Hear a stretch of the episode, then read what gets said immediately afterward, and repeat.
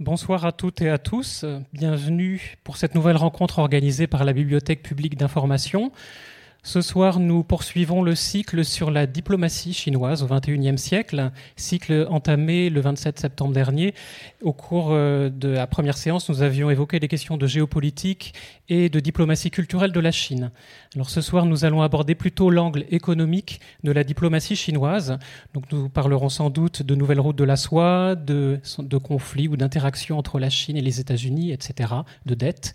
Et pour cette euh, séance, je suis euh, ravi d'accueillir euh, Sébastien Jean et Françoise Nicolas, mais je laisserai le soin euh, à Marie-France Chatin de les présenter. Marie-France Chatin, vous êtes journaliste et vous êtes productrice et animatrice de l'émission géopolitique Le Débat sur RFI. Je précise que ce cycle a été conçu en collaboration avec Alice Ekman, spécialiste de la Chine et euh, spécialiste de l'Asie à l'Institut d'études de sécurité de l'Union européenne. Euh, et bien sûr, à l'issue de ce débat, vous pourrez poser des questions, donc euh, vous pouvez commencer à réfléchir aux questions que vous poserez et je passerai le micro tout à l'heure. Bonne soirée. Merci Sébastien, bonsoir à tous. Donc effectivement, pour ce débat sur, euh, euh, sur la Chine, sur l'économie chinoise, sur la diplomatie économique euh, de la Chine, nos deux invités discutants sont Françoise Nicolas, qui est chercheur économiste et directeur du Centre Asie de l'IFRI, l'Institut français des relations internationales. Bonsoir et Sébastien Jean, directeur du CEPI, le Centre d'études prospectives et, d'information internationale. Bonsoir. Bonsoir. Pour euh, commencer, je vous propose de resituer un petit peu le, le, débat dans, son contexte géopolitique et, géoéconomique avec euh, quelques chiffres et, quelques dates.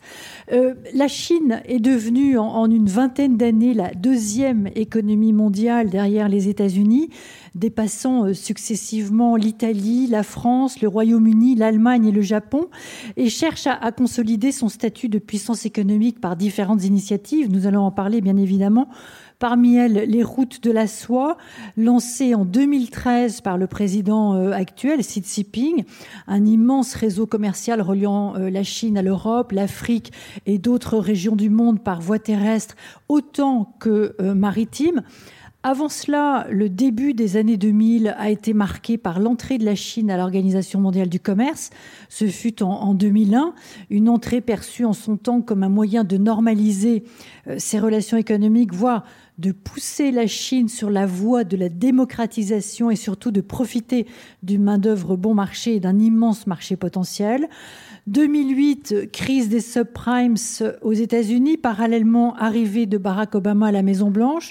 Sous sa présidence, la stratégie du pivot asiatique et la négociation d'un traité transpacifique avec un certain nombre de pays voisins de la Chine avait pour objectif de contenir ce que Washington considérait comme un impérialisme chinois, tout en préservant les opportunités de cette entreprise nationale en Chine.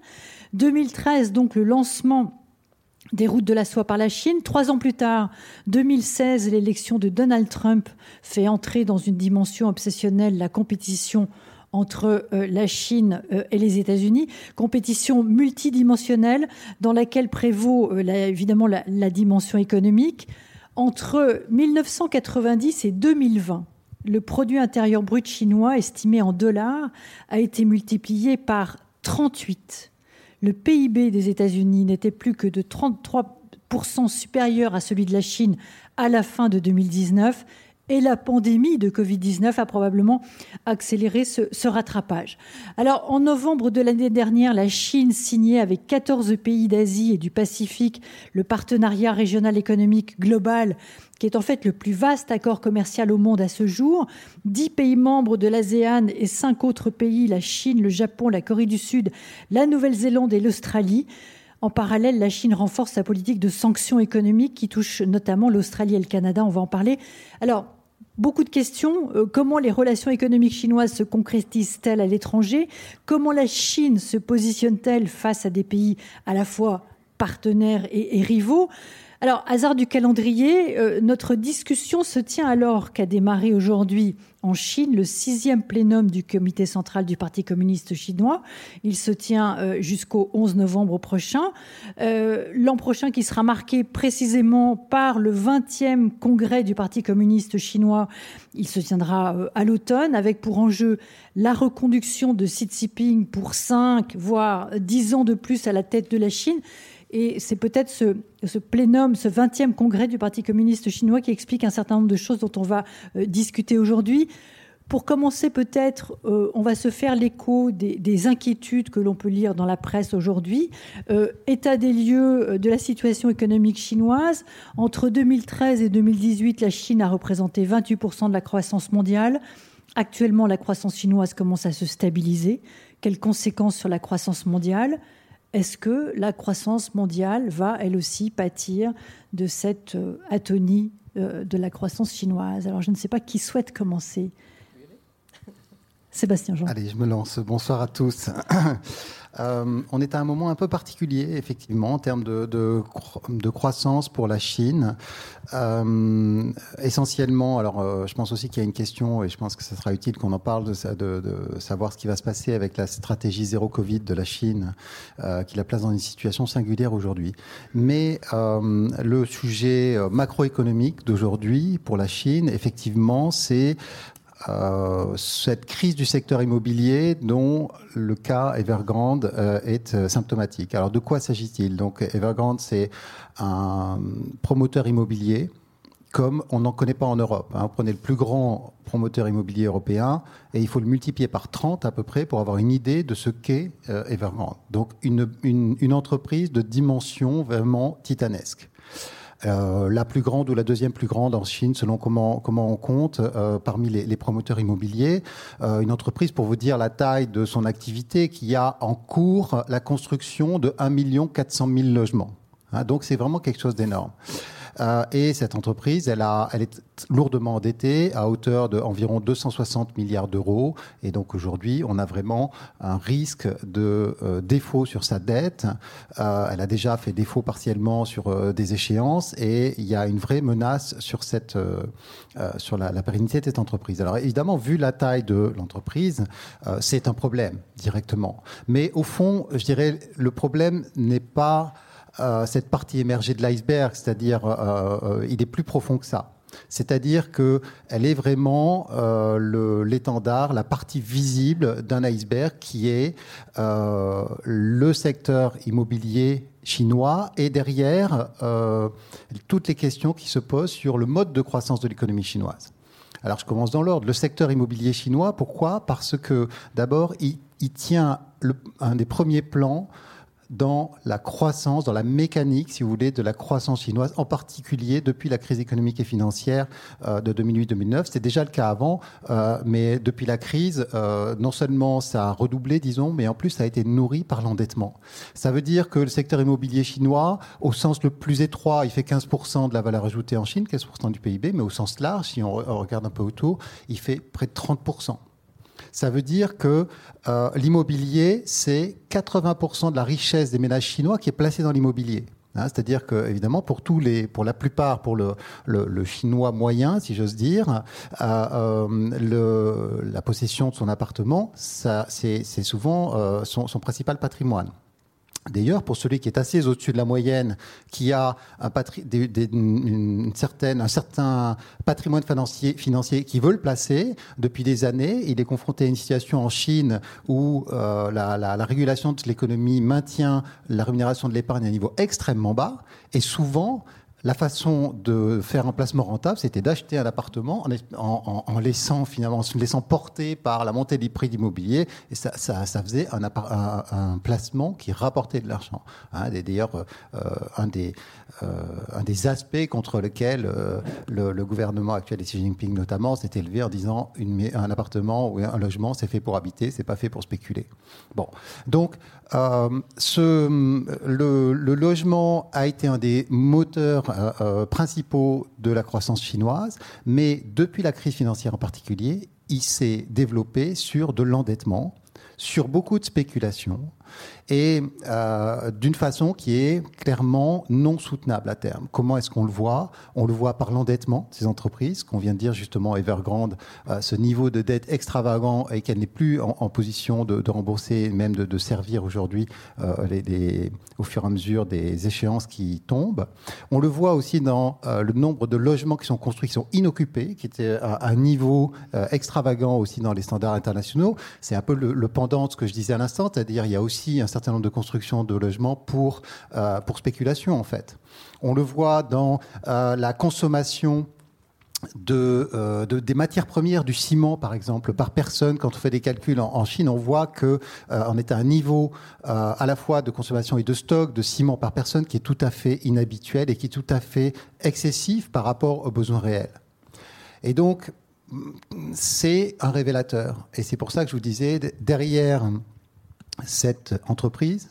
Il y a une crise, euh, euh, et en tout cas la révélation du caractère non soutenable de cette euh, croissance du marché immobilier derrière euh, le marché immobilier et toutes les questions qu'il pose, il y a les questionnements qu'on doit avoir par rapport au mode de croissance chinoise, en particulier depuis la crise financière, qui a été largement alimenté pour le crédit. Alors, je ne veux pas être trop mm. bavard. Effectivement, euh, parce que. Euh, mais, mais, Françoise Nicolas, je vous, je vous, laisse la parole pour. Alors, est-ce qu'il y a des risques par rapport à ce que vient d'évoquer Sébastien Jean pour l'économie mondiale, comme cela s'est passé en 2008. Après ça, on va parler des routes de la soie et de... D'accord. Oui, oui. Euh, alors, j'abonde dans le, dans le sens de, Sébastien. Effectivement, l'immobilier a été un des gros moteurs de la, de la croissance chinoise et c'est une grosse faiblesse. En réalité, cette croissance chinoise, elle a été en partie en quelque sorte, on pourrait la qualifier d'artificielle.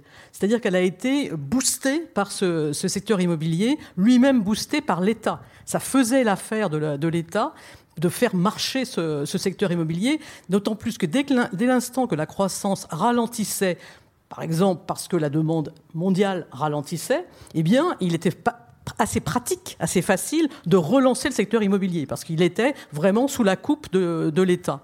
Donc en réalité, ça a été un, instrument de politique économique. Et moi, ce que je trouve très intéressant aujourd'hui, c'est qu'effectivement, on voit qu'il y a un essoufflement, on voit que ce, mode de, fonctionnement a atteint ses, ses limites, mais on voit aussi que le gouvernement en place est prêt à accepter euh, cet état de, fait. Et ça, je trouve que c'est une, nouveauté quelque part. Jusqu'à présent, il y avait une instrumentalisation de ce, secteur immobilier, et aujourd'hui, on voit que le, pouvoir est prêt à accepter un certain ralentissement de la croissance pour essayer d'assainir ce, modèle. Ça, c'est une, une, nouveauté. Bon, est-ce qu'ils iront au bout? Mystère. Est-ce qu'ils vont laisser justement Evergrande vraiment faire faillite? Mystère a priori, moi je dirais oui, ils sont à peu près à ça, parce que ça serait un moyen, oui, de faire une sorte de nettoyage, de, faire un, donner un grand coup de balai et d'assainir véritablement le, système qui jusqu'à présent euh, était quand même éminemment euh, malsain, comme l'a expliqué abondamment euh, Sébastien. Alors, si je reviens à votre question, est-ce que ça a un impact sur le reste du monde? Oui, bien sûr. Bien sûr, et euh, là, on se trouve, euh, nous, euh, assez empruntés, nous, en, Occident, mais je pense qu'il y a d'autres économies qui sont frappées beaucoup plus fortement et beaucoup plus rapidement que les économies occidentales. Ce sont toutes les économies voisines qui sont nettement plus directement imbriquées ou étroitement imbriquées avec l'économie chinoise. Et là, je pense essentiellement à toutes les économies d'Asie du Sud-Est, mm. qui soit sont, font partie de réseaux régionaux de production, dans lequel, auquel participe la Chine, mais auquel elle participe, ces économies-là là aussi, ou alors ces économies sont aussi liées à la Chine parce qu'elles alimentent la machine chinoise en matières premières, par exemple. Donc ça, tout dépend un peu de l'économie à laquelle euh, vous pensez ou que vous avez à, l'esprit. Si c'est l'Indonésie, l'Indonésie est beaucoup plus euh, fournisseuse de matières premières, alors que d'autres économies comme les Philippines ou la, Malaisie, par exemple, sont, elles, euh, articulées avec la Chine dans le cadre manufacturier. Donc ça, dépend de, des cas, mais en tout cas, toutes ces économies sont très, très étroitement liées à l'économie chinoise. Et si l'économie chinoise ralentit, c'est évidemment toutes les économies de la région qui ralentissent aussi. Donc ce qui se passe en Chine nécessairement a un impact sur, euh, sur le reste du monde prioritairement dans les économies voisines, mais aussi un peu plus loin. Et donc là, on sera, nous aussi, euh, touchés par cela. Alors, on viendra euh, en fin de débat, si vous le voulez bien, sur. Euh, je reprendrai peut-être ce que vous avez dit à propos de d'Evergrande et savoir essayer de comprendre ce que, ce que veut le pouvoir chinois par rapport à tout cela. Mhm. Assainissement, jusqu'où Parce que dans la perspective du 20e congrès du Parti communiste chinois l'an prochain, ce qu'on sent, j'en parle pas trop maintenant, mais c'est qu'il y a une volonté de reprise en main par euh, Xi Jinping euh, et quelques-uns de ses, de, ses confrères, en tout cas euh, proches, reprise en main de l'économie chinoise. Mais on va replacer un petit peu les choses d'abord dans le contexte international avec euh, bah, le projet euh, des routes de la soie. Euh, on parlait, le titre de cette table ronde évoque la diplomatie économique de, la Chine. la Belt and Road Initiative, les routes de la soie, comment comprendre ce projet? Quels sont les objectifs, les résultats au jour d'aujourd'hui? Puisque je disais en introduction, ces routes de la soie, elles ont commencé en, en 2013, euh, les limites aussi euh, de, l'initiative et finalement, euh, quel rôle cette route, ces routes de la soie et cette initiative ont-elles dans, la politique chinoise aujourd'hui, Sébastien Jean? C'est une très vaste enveloppe, hein, le, projet des, routes de la soie, dans le sens où, euh, d'ailleurs, comme souvent avec ces, grandes directions politiques en Chine, il y a euh, une direction qui est montrée qui englobe beaucoup de choses différentes. Euh, donc, c'est difficile d'en faire le tour en quelques mots, mais c'est un, projet qui est structurant pour la politique extérieure de la Chine surtout dans, enfin, dans ses différentes dimensions. C'est un projet aussi, je crois que c'est important de le souligner, qui est attaché à un récit politique, hein, à une stratégie. C'est pas juste, euh, on va, euh, euh, c'est pas présenté comme juste, on va construire des ponts, des hauts, etc. Non, on, fait référence aux liens historiques et les, routes de la soie. Évidemment, on décline après de différentes façons, puis on s'en écarte parce que les routes de la soie actuelles, elles passent même par l'Amérique latine. Hein, donc, c'est dire que on n'hésite pas à prendre certaines largesses avec la, avec la géographie, mais en revanche, le lien historique, je pense qu'il est euh, important.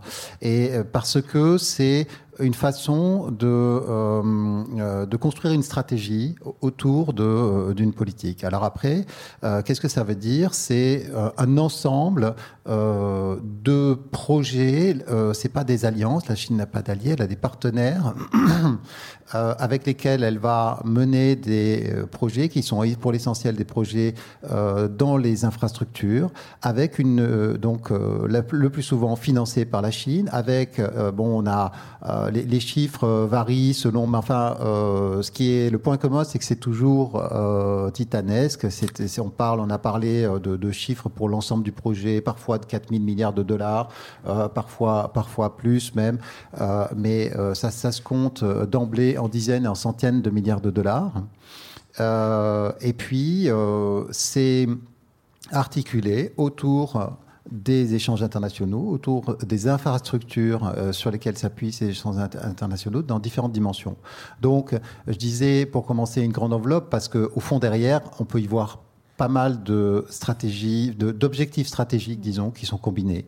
Euh, des objectifs stratégiques de consolidation d'un certain nombre de partenariats euh, avec des pays euh, donc choisis pour leurs valeurs stratégiques. Hein, donc il y en a un très grand nombre. Je ne vais pas en faire la liste là, mais un, une façon aussi de projeter à l'étranger, dans le monde entier, la puissance économique de la Chine sa puissance financière, puisque la Chine a d'énormes excédents extérieurs, et sa puissance industrielle, parce que d'une façon générale, ça, ça fait travailler les entreprises chinoises. C'est aussi une façon euh, de d'abaisser les coûts de transaction, euh, les coûts de commerce, en fait, puisque euh, justement ça améliore les infrastructures, infrastructures matérielles et infrastructures virtuelles, hein, d'ailleurs, parce que les, les tout ce qui est réseau de télécommunications est aussi très présent dans ces infrastructures. C'est une façon par là même aussi euh, de sécuriser les approvisionnements. Ça, euh, tient une place importante et c'est évidemment quelque chose de très important politiquement et stratégiquement pour la Chine, qui est un, pays qui a des ressources naturelles, mais qui n'en a pas à hauteur de ses besoins sur certains, pour certaines d'entre elles, pour beaucoup d'entre elles, en particulier pour l'énergie. Euh, donc il y a un besoin de sécuriser ces approvisionnements qui stratégiquement est évidemment important.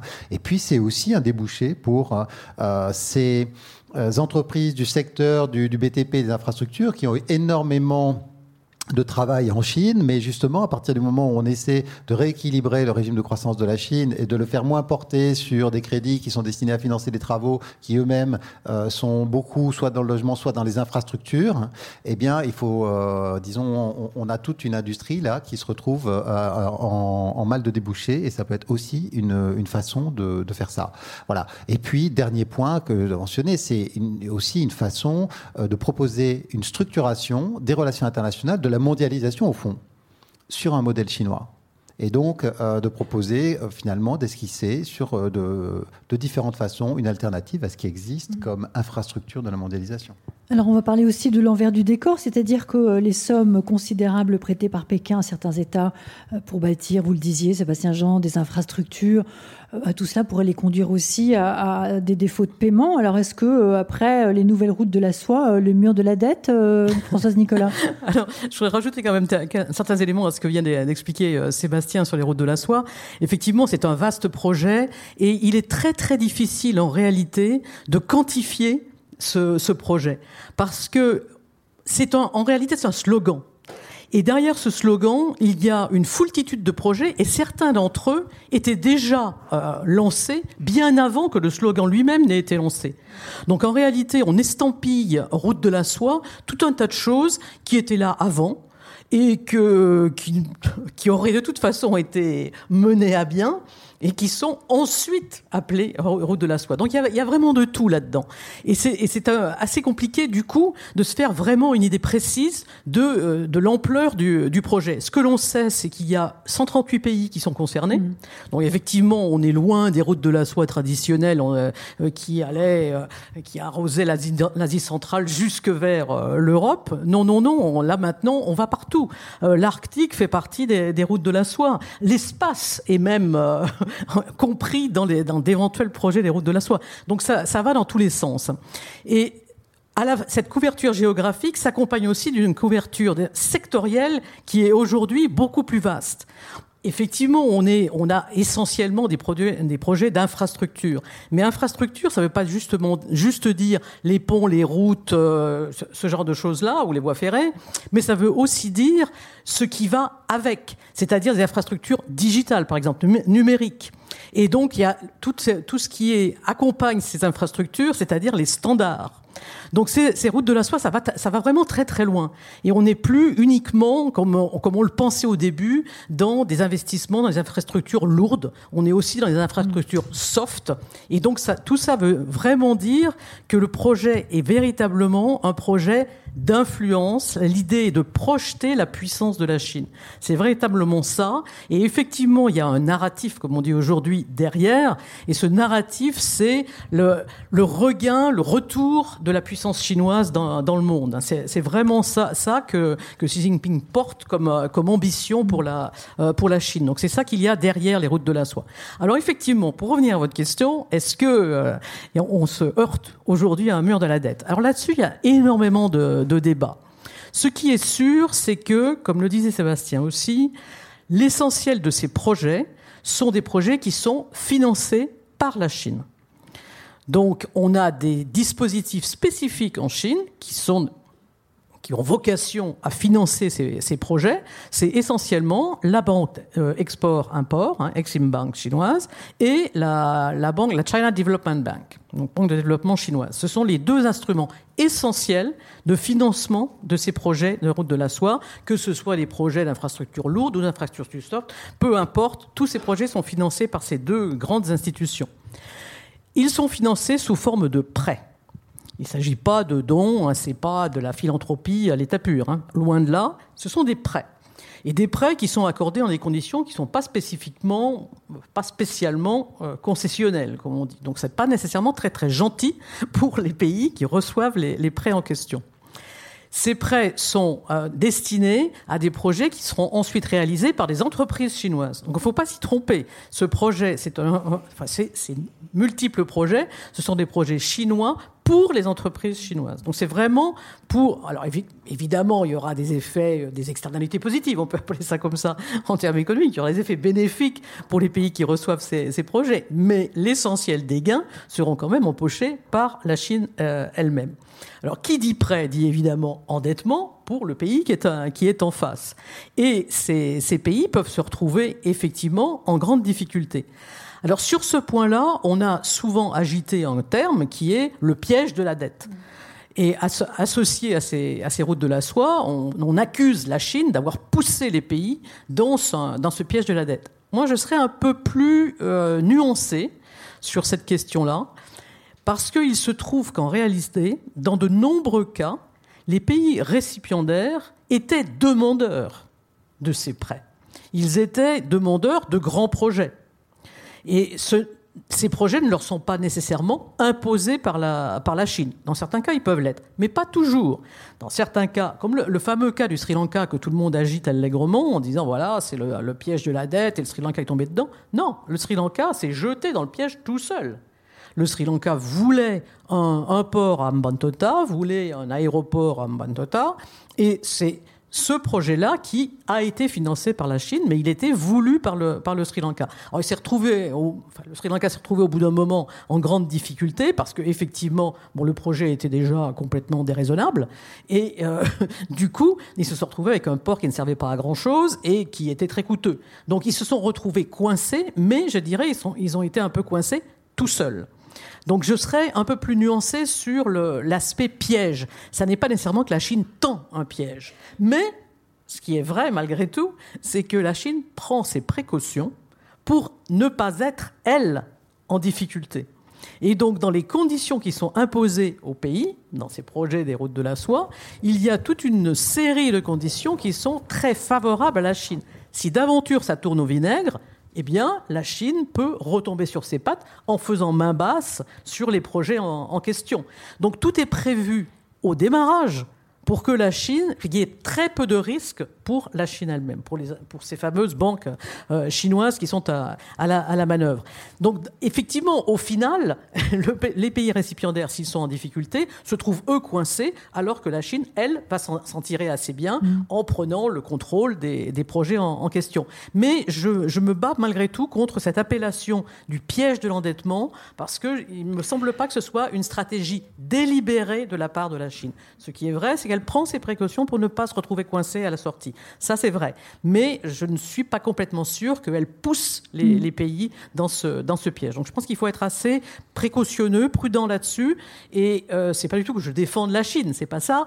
Mais euh, ne, ne, soyons pas non plus excessivement critiques ou critiques à mm. l'excès pour ensuite être critiqués nous-mêmes par la Chine en disant mais mm. vous nous accusez de choses dont on est en, réalité pas coupable. En tout cas, je n'avais pas prononcé le mot piège. Non, non, hein. non, non, non, je, je ne parle pas de, la, question, mais c'est le, débat que l'on euh, euh, alors Sébastien trouve sur cette question-là. Euh, la, pandémie, Sébastien Jean, est venue tout de même aggraver la situation de, certains pays et on n'a probablement pas vu le, le, bout du tunnel, mais on peut d'ores et déjà considérer que certains pays voient leur capacité de remboursement être considérablement affaiblie il y a un mouvement aussi de, réaction euh, ici et là avec euh, euh, le poids croissant de la Chine qui, dans les pays traversés par ces nouvelles routes de la soie, est parfois vivement critiqué.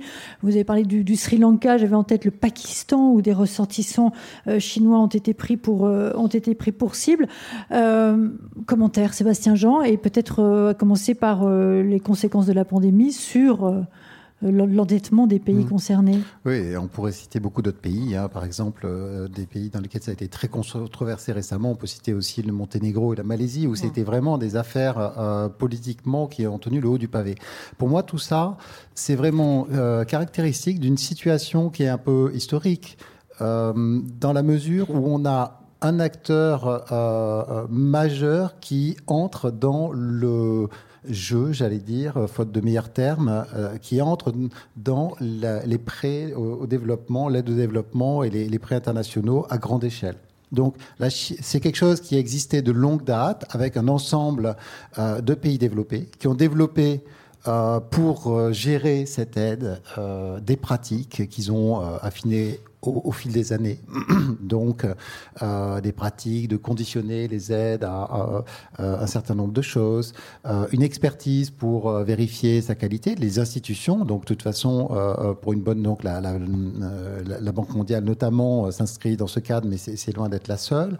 Ils ont développé aussi des institutions comme le Club de Paris qui regroupe les créditeurs publics pour qu'ils puissent discuter avec les, les, emprunteurs ils ont du mal à payer et qui puissent euh, mettre en œuvre ces discussions de manière coordonnée pour restructurer la dette. Et puis, euh, donc tout ça, je dirais, finalement, existe depuis des décennies. Et là, la, nouveauté et le, le, caractère un peu historique de la période présente, c'est que la Chine, en quelques années, est devenue de loin le premier mmh. prêteur international aux pays en développement.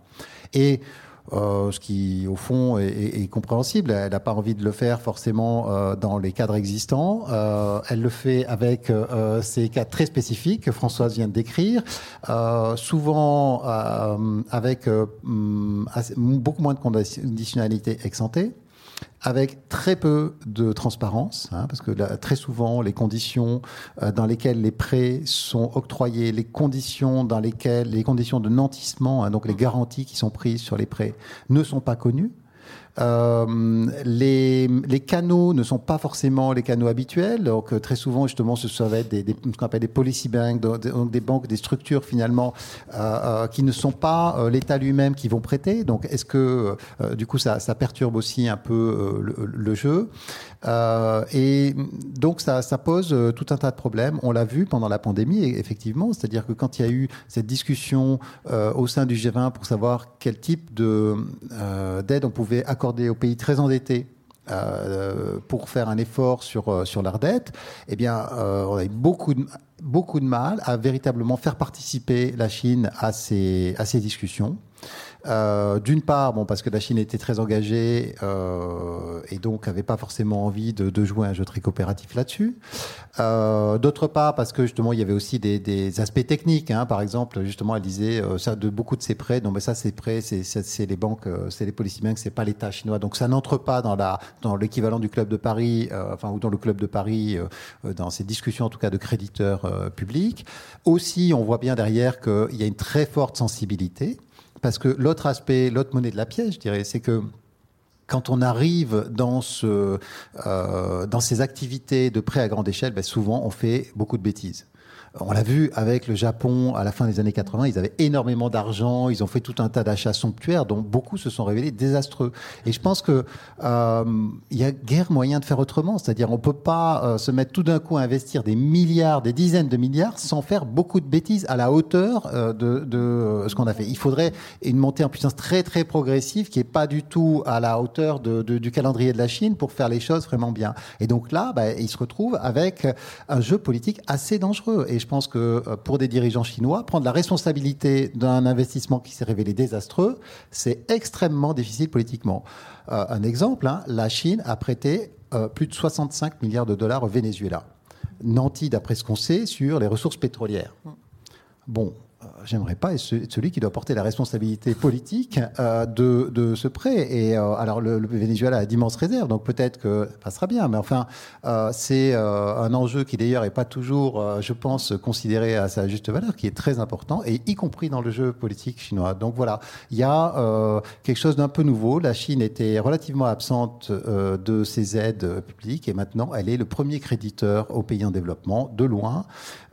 donc c'est un peu une rupture historique. Et évidemment, ça se fait pas sans, euh, sans grincement, sans difficulté dans ce système qui était relativement bien huilé. Enfin, il a fallu longtemps, il a fallu beaucoup de temps pour euh, apprendre à gérer. Hein. On se rappelle tous les, euh, tous les, tous les affres de, des discussions de restructuration des, des dettes dans, au cours de différents épisodes. Et alors, pour aller plus loin, on peut juste souligner, je vous repasse la parole, Françoise Nicolas, que la Chine a signé des accords de suspension du remboursement de la dette avec au moins 11 pays africains et annoncer l'annulation de dettes sans intérêt qui étaient dues d'ici à la fin de 2020. Peut-être que le Venezuela viendra se rajouter à la liste des pays africains. Alors là-dessus, malgré tout, ce que je voudrais euh, préciser, c'est qu'il me semble que la... Sébastien a raison, on entre dans une nouvelle histoire, en quelque sorte, dans une nouvelle phase de l'histoire, avec un acteur qui fonctionne différemment des acteurs traditionnels. C'est ça quand même la grande nouveauté. Et en matière euh, d'aide au développement, si on peut appeler ça de l'aide au développement, en tout cas de, financement des pays en développement, je préférerais appeler ça comme ça, euh, les, motivations et la logique de la Chine diffèrent de celles des pays industrialisés. Et il me semble que dans le calcul chinois, il n'y a pas que des considérations d'abord d'aide au développement et deuxièmement de rentabilité. Sébastien dit, euh, quand on se lance dans une foultitude de projets, nécessairement au sein de ces projets, il y en a un certain nombre qui sont complètement déraisonnables. C'est vrai, mais attention, déraisonnables pour qui? Déraisonnables, comment juge-t-on le caractère déraisonnable ou pas d'un projet? Et il me semble que dans le cas de la Chine, dans certains cas de figure, la Chine est prête à perdre de l'argent, parce que dans l'équation ne rentrent pas exclusivement des considérations économiques, mais des considérations géopolitiques, géostratégiques. Et là, j'ai un cas précis en tête, c'est justement le Pakistan, dont on parlait tout à l'heure. Dans le cas du Pakistan, euh, je pense que euh, la Chine s'est lancée dans pas mal de, projets qui sont assez déraisonnables. Mais l'Afghanistan est derrière. Euh, oui, et, surtout le Pakistan, c'est quand même une pièce maîtresse dont l'accès vers les, les, mers chaudes. Et c'est extrêmement important pour la, pour la Chine. Et je pense que dans le calcul, là, on ne rentre pas exclusivement des considérations économiques. Donc c'est pas rentabilité par rentabilité, c'est pas le problème il y a une rentabilité politique derrière qui est infiniment euh, supérieure. Donc dans ce, dans ce cas-là, euh, on, on, ne peut plus juger les choses mmh. exactement de la même manière qu'on le ferait nous. Parce qu'il y a aussi le court terme, le moyen terme et le long terme. Voilà, et en général, avec la Chine, le long terme, il est très long terme. Mm. Et donc, du coup, euh, on peut euh, oublier le, le, court terme, on passe dessus, mm. parce que ce qu'on voit, c'est l'étape d'après. Mm. Et là, je pense que... Dans... Alors, c'est pas vrai pour tout, hein, c'est pas vrai dans tous, les, dans tous les cas, et dans d'autres, dans d'autres cas de figure. Effectivement, il y a eu des, des, projets qui se sont euh, révélés être catastrophiques et qui sont très coûteux, et là, je pense que la Chine s'en mord les doigts. Mais, dans certains cas, il y a d'autres arguments qui euh, rentrent dans le, dans le calcul. Mm. Et de, ce point de vue-là, ils sont prêts. Et je crois que ça a même été dit, euh, plus ou moins officiellement, que dans certains cas, ils étaient prêts à essuyer des pertes économiques mm. parce qu'il euh, il y avait des gains politiques qui pouvaient être engrangés. ça, ça, a été dit. Hein. C'est vrai, mais à vrai dire, je pars je ne parle pas tant de manque de rentabilité que d'erreur de calcul, au fond. C'est-à-dire que même, à la limite, si on, hmm. a, si on a accepté, et je suis tout à fait d'accord, hein, hmm. dans un certain nombre de cas, euh, il y a l'acceptation que ça va coûter, euh, hmm. mais malgré tout, euh, quand on, a de tels projets à une telle échelle, avec une telle rapidité, ben, on fait de très grosses erreurs qui se chiffrent lourdement, disons. Économiquement, et d'ailleurs sans doute aussi politiquement dans certains cas. L'Organisation mondiale du commerce euh, quel bilan euh, après 20 ans de présence de la Chine à l'OMC euh, quelle lecture faire aujourd'hui de l'accession de la Chine à l'organisation? Est-ce qu'on n'a pas fait à la Chine, comme on l'a dit souvent, des conditions trop faciles? Est-ce qu'on a été assez dur? Apparemment pas, mais pourquoi? Et est-ce qu'on s'est trompé d'hypothèse, celle en particulier que la Chine allait converger ce qui ne s'est pas produit? Alors, en 2001, euh, c'est Hu Jintao qui était aux commandes. Euh, Xi Jinping n'est arrivé qu'en 2012. Mais voilà, j'aimerais avoir votre avis, l'un et l'autre, sur euh, les 20 ans de présence de la Chine à l'Organisation mondiale du commerce. Ce qu'on peut dire dans... tout d'abord, c'est que la Chine n'a qu'à se féliciter d'avoir été intégrée dans l'OMC. La Chine est la grande bénéficiaire de la mondialisation, la grande phase de mondialisation qu'on a, connue jusqu'à hier. J'ai l'impression qu'on rentre dans une phase un petit peu différente aujourd'hui. Mais euh, jusqu'à très très récemment, la Chine était quand même le grand gagnant de cette euh, opération-là, et ça a été la, possible parce que justement la Chine faisait partie de, de l'OMC. Alors est-ce qu'on a, est-ce qu'on s'est trompé dans le calcul? Probablement. Si notre hypothèse était, je ne suis pas sûr que tout le monde ait, eu ça à l'esprit à l'époque. si certains avaient l'espoir que la Chine, en étant intégrée dans l'OMC, se normaliserait, qu'elle deviendrait une économie de marché euh, avec un retrait de l'État, etc., etc. Là, c'est clair qu'on s'est vraiment trompé. Mais je ne sais pas si vraiment c'est ce que l'on on, espérait. Je pense qu'on espérait une certaine normalisation, qu'il y ait une, vraiment une Chine qui rentre complètement dans le rang. Je, je ne suis pas sûr. Bon, ce qui est, ce qui est sûr, c'est qu'aujourd'hui, la Chine n'est toujours pas une économie de marché telle qu'on l'entend. Et la Chine pose justement un, véritable défi à l'Organisation mondiale du commerce parce que elle ne rentre pas en réalité dans, le, dans les cadres, elle ne rentre pas complètement dans ce qui est prévu.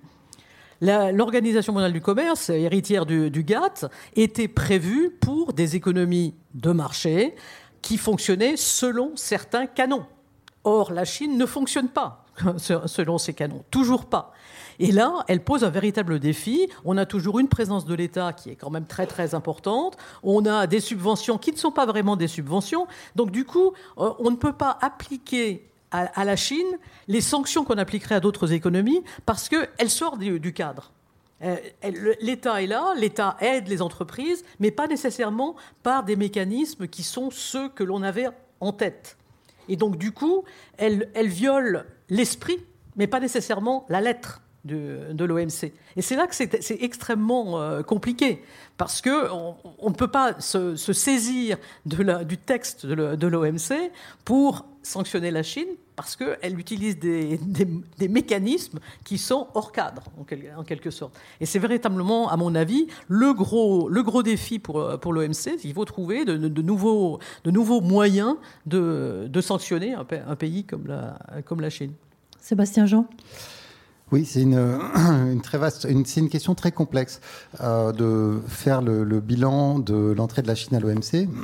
Je crois que c'est aussi une question sur laquelle il faut éviter de euh, lire la une négociation qui s'est déroulée il y a plus de 20 ans avec euh, les yeux d'aujourd'hui et la connaissance qu'on a aujourd'hui de ce qui s'est passé entre temps. Euh, et euh, donc, est-ce qu'on n'a pas été assez dur, par exemple, ce qu'on entend souvent euh, Je crois que c'est c'est pas du tout vrai. Euh, je suis pas du tout d'accord avec cette lecture. La négociation sur l'entrée de la Chine à l'OMC a été extrêmement dure. Elle a été, euh, elle a, elle a failli échouer plusieurs fois. Le premier ministre chinois Zhu Rongji, qui était vraiment le négociateur chinois, a failli y laisser son poste. Euh, vraiment, il s'en est fallu d'un cheveu.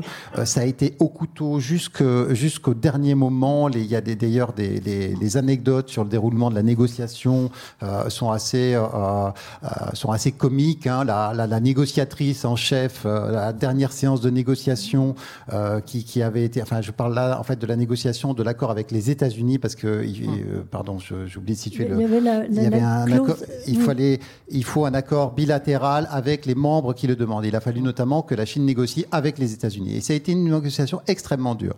Et donc voilà, on dit, enfin, la, les, les, les, négociations ont été prolongées au dernier moment, n fois. Il y a des délégations qui sont revenues. la, la négociatrice en chef a dû passer le coup de fit final pour euh, confirmer les derniers euh, termes de la négociation depuis la salle de bain d'un, euh, de, de l'hôtel qui était le seul endroit enfin sécurisé. voilà, et on dit, on parle du, du, coup de fil des deux salles de bain parce qu'elle a appelé Bill Clinton qui lui-même était dans la salle de bain de son hôtel en Italie, je sais plus où. Enfin, bon. C'est assez, c'est assez comique dans le genre.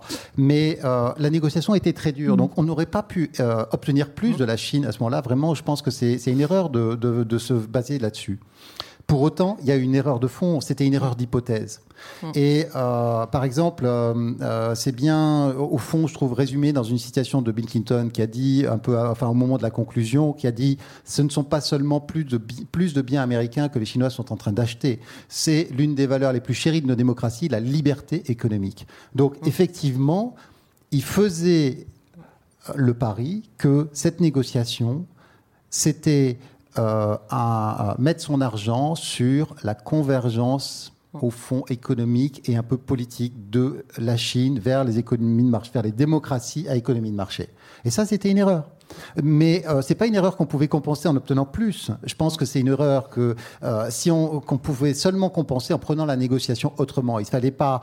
Enfin bon, euh, et de toute façon dire il fallait ou il aurait fallu, c'est un peu vain. Mais en tout cas, je pense que ça voulait dire que euh, euh, il, il, aurait mieux valu prendre cette négociation autrement et en se demandant plutôt comment on adaptait le système, comment on s'adaptait à une économie qui de toute façon serait différente. Maintenant, le deuxième point, je pense qu'il faut garder en tête quand on parle de ça, c'est qu'est-ce qui se serait passé si la Chine n'était pas, n'avait pas adhéré à l'OMC Est-ce que vraiment, est-ce qu'on est sûr que ce serait un monde meilleur?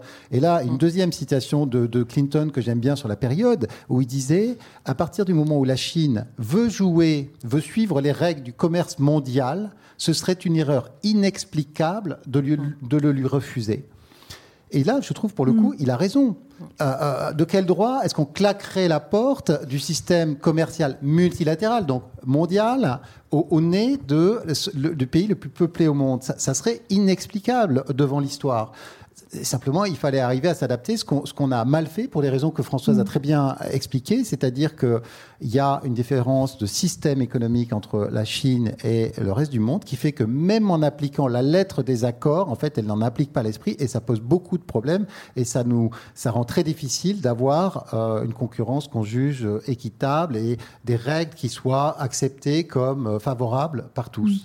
Alors, sans juger ce qui s'est fait il y a 20 ans, mais toujours sur l'OMC Oui, oui, toujours sur l'OMC sur la dureté des, conditions imposées à la Chine. Je pense qu'effectivement, les conditions étaient très dures, celles qui ont été imposées à la Chine au moment de l'entrée, et ça faisait l'affaire de la Chine quelque part, parce que ça a facilité certaines réformes. Ça, c'est quelque chose qui est toujours utilisé par les, par les économies, enfin par les, par les pays. C'est la légitimation extérieure. On est obligé de, de procéder à des réformes. C'est pas nous qui le voulons. Ça fait, enfin, on fait avaler, si vous voulez, des réformes beaucoup plus facilement lorsqu'on impute la responsabilité de ces réformes à un acteur extérieur. Et donc, dans, le cas de la, de la Chine et de l'OMC, c'était exactement ça. Donc il y a certaines réformes qui ont, qui ont pu être mises en œuvre en, Chine sous la pression de, de l'OMC. Et ça faisait, ça, faisait l'affaire, bah, un certain degré d'ouverture de mm. l'économie, ça c'est clair. Et ça faisait l'affaire de la, de la Chine. Donc les, les, conditions, elles ont été, elles ont été difficiles. Il ne faut pas euh, croire non plus qu'on a avalé tout euh, mm. et qu'on a euh, déroulé un tapis mm. rouge à la Chine. C'est pas vrai. Hein. Alors, elle a tout de même négocié, Sébastien Jean, la Chine avec le statut de pays en développement.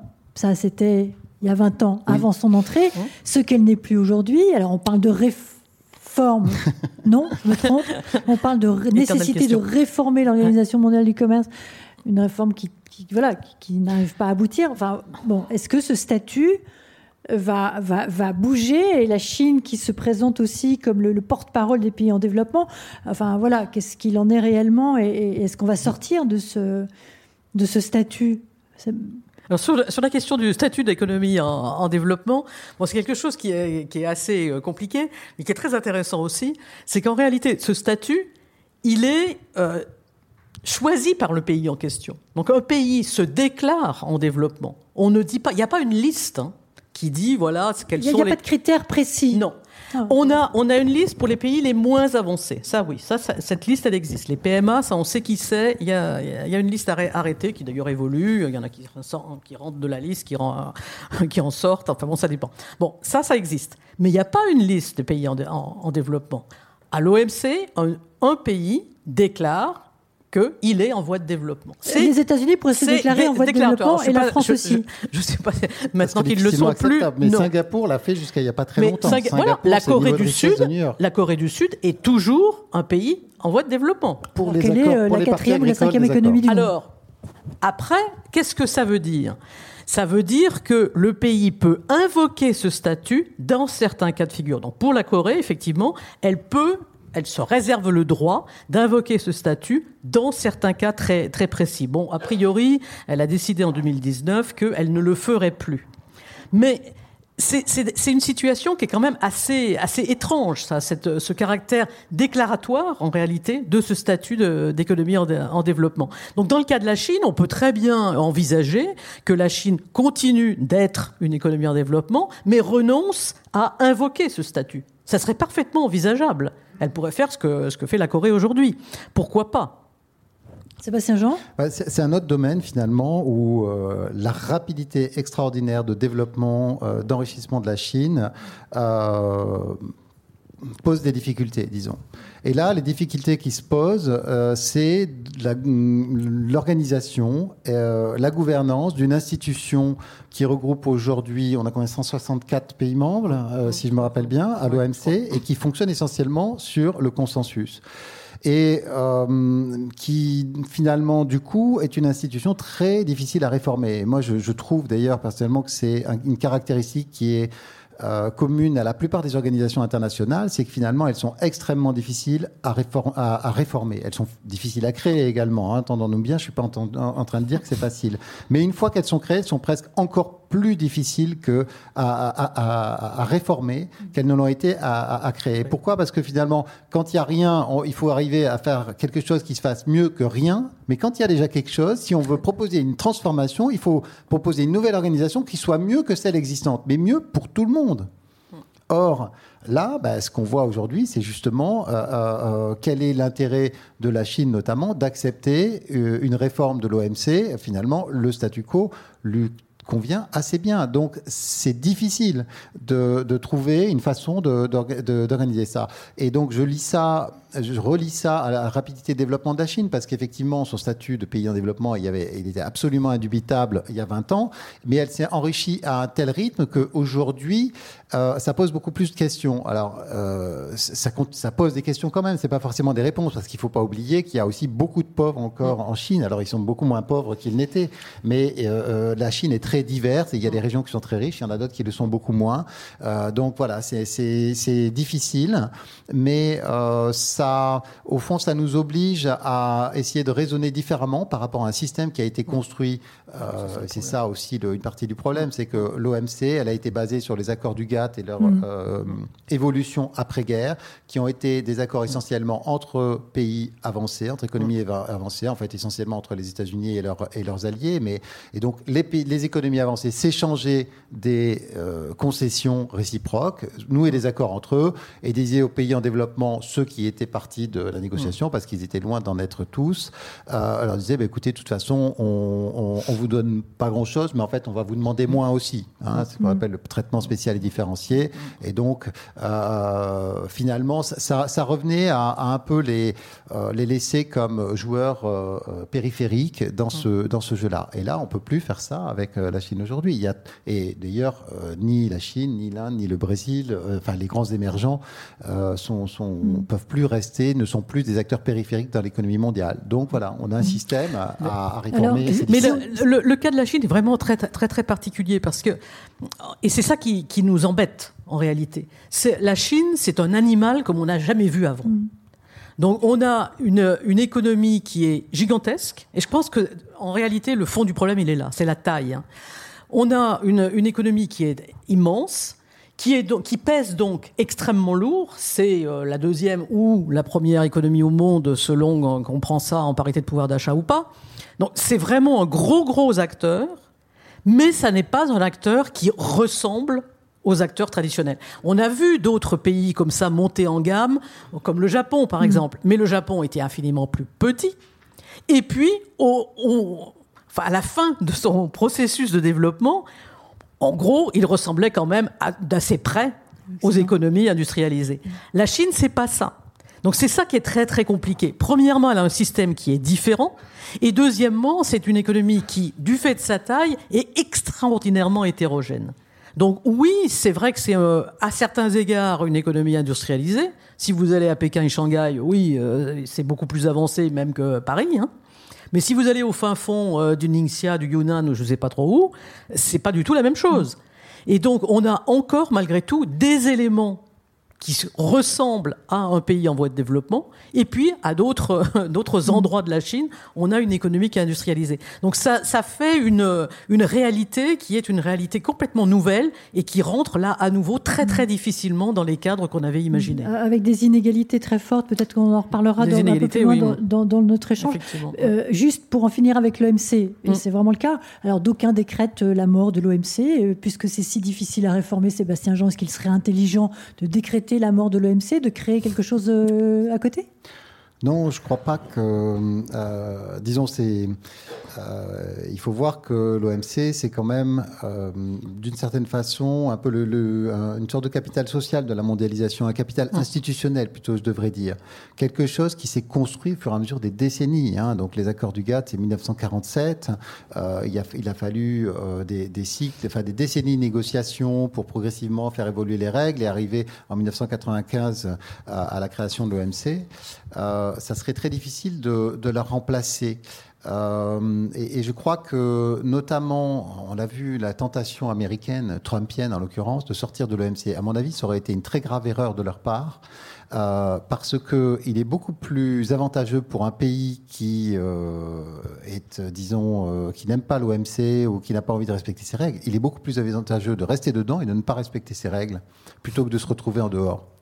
Euh, pourquoi je dis ça? Parce que c'est une organisation entre États souverains. On ne peut pas contraindre un État souverain. Hein. il faut pas, faut bien garder ça en tête. Donc, si un État euh, reste dans l'OMC et, et simplement se contente de ne pas appliquer ses règles, eh bien, il a la pression des pairs. Voilà. Alors la pression des pairs, c'est euh, c'est au fond comme ça que sont organisées la plupart des organisations internationales. Ça marche très bien, sauf sur les plus gros.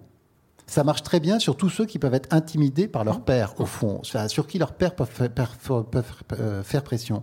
C'est-à-dire tout le monde, sauf les plus gros.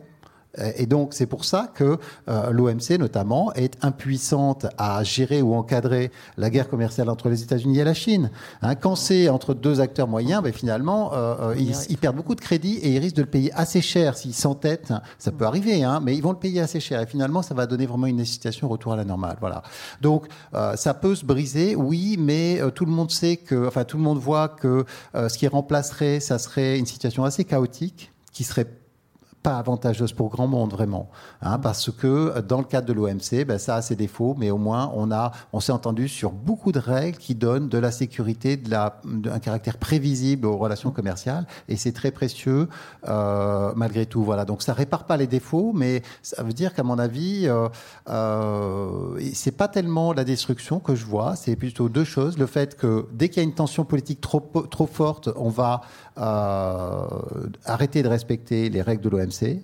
Hein, et ça, on le voit déjà un peu aujourd'hui, et l'exemple trumpien a été désastreux à ce niveau-là. Donc ça devient, comme on dit en anglais, un abri pour beau temps. Hein. Quand il fait beau, quand il n'y a pas de pression politique, on peut s'abriter derrière, c'est respecté. Mais alors, quand ça devient quelque chose euh, chargé politiquement, un vrai enjeu stratégique, là, euh, les règles de l'OMC, on, s'assied dessus. On, s'assied dessus, exactement.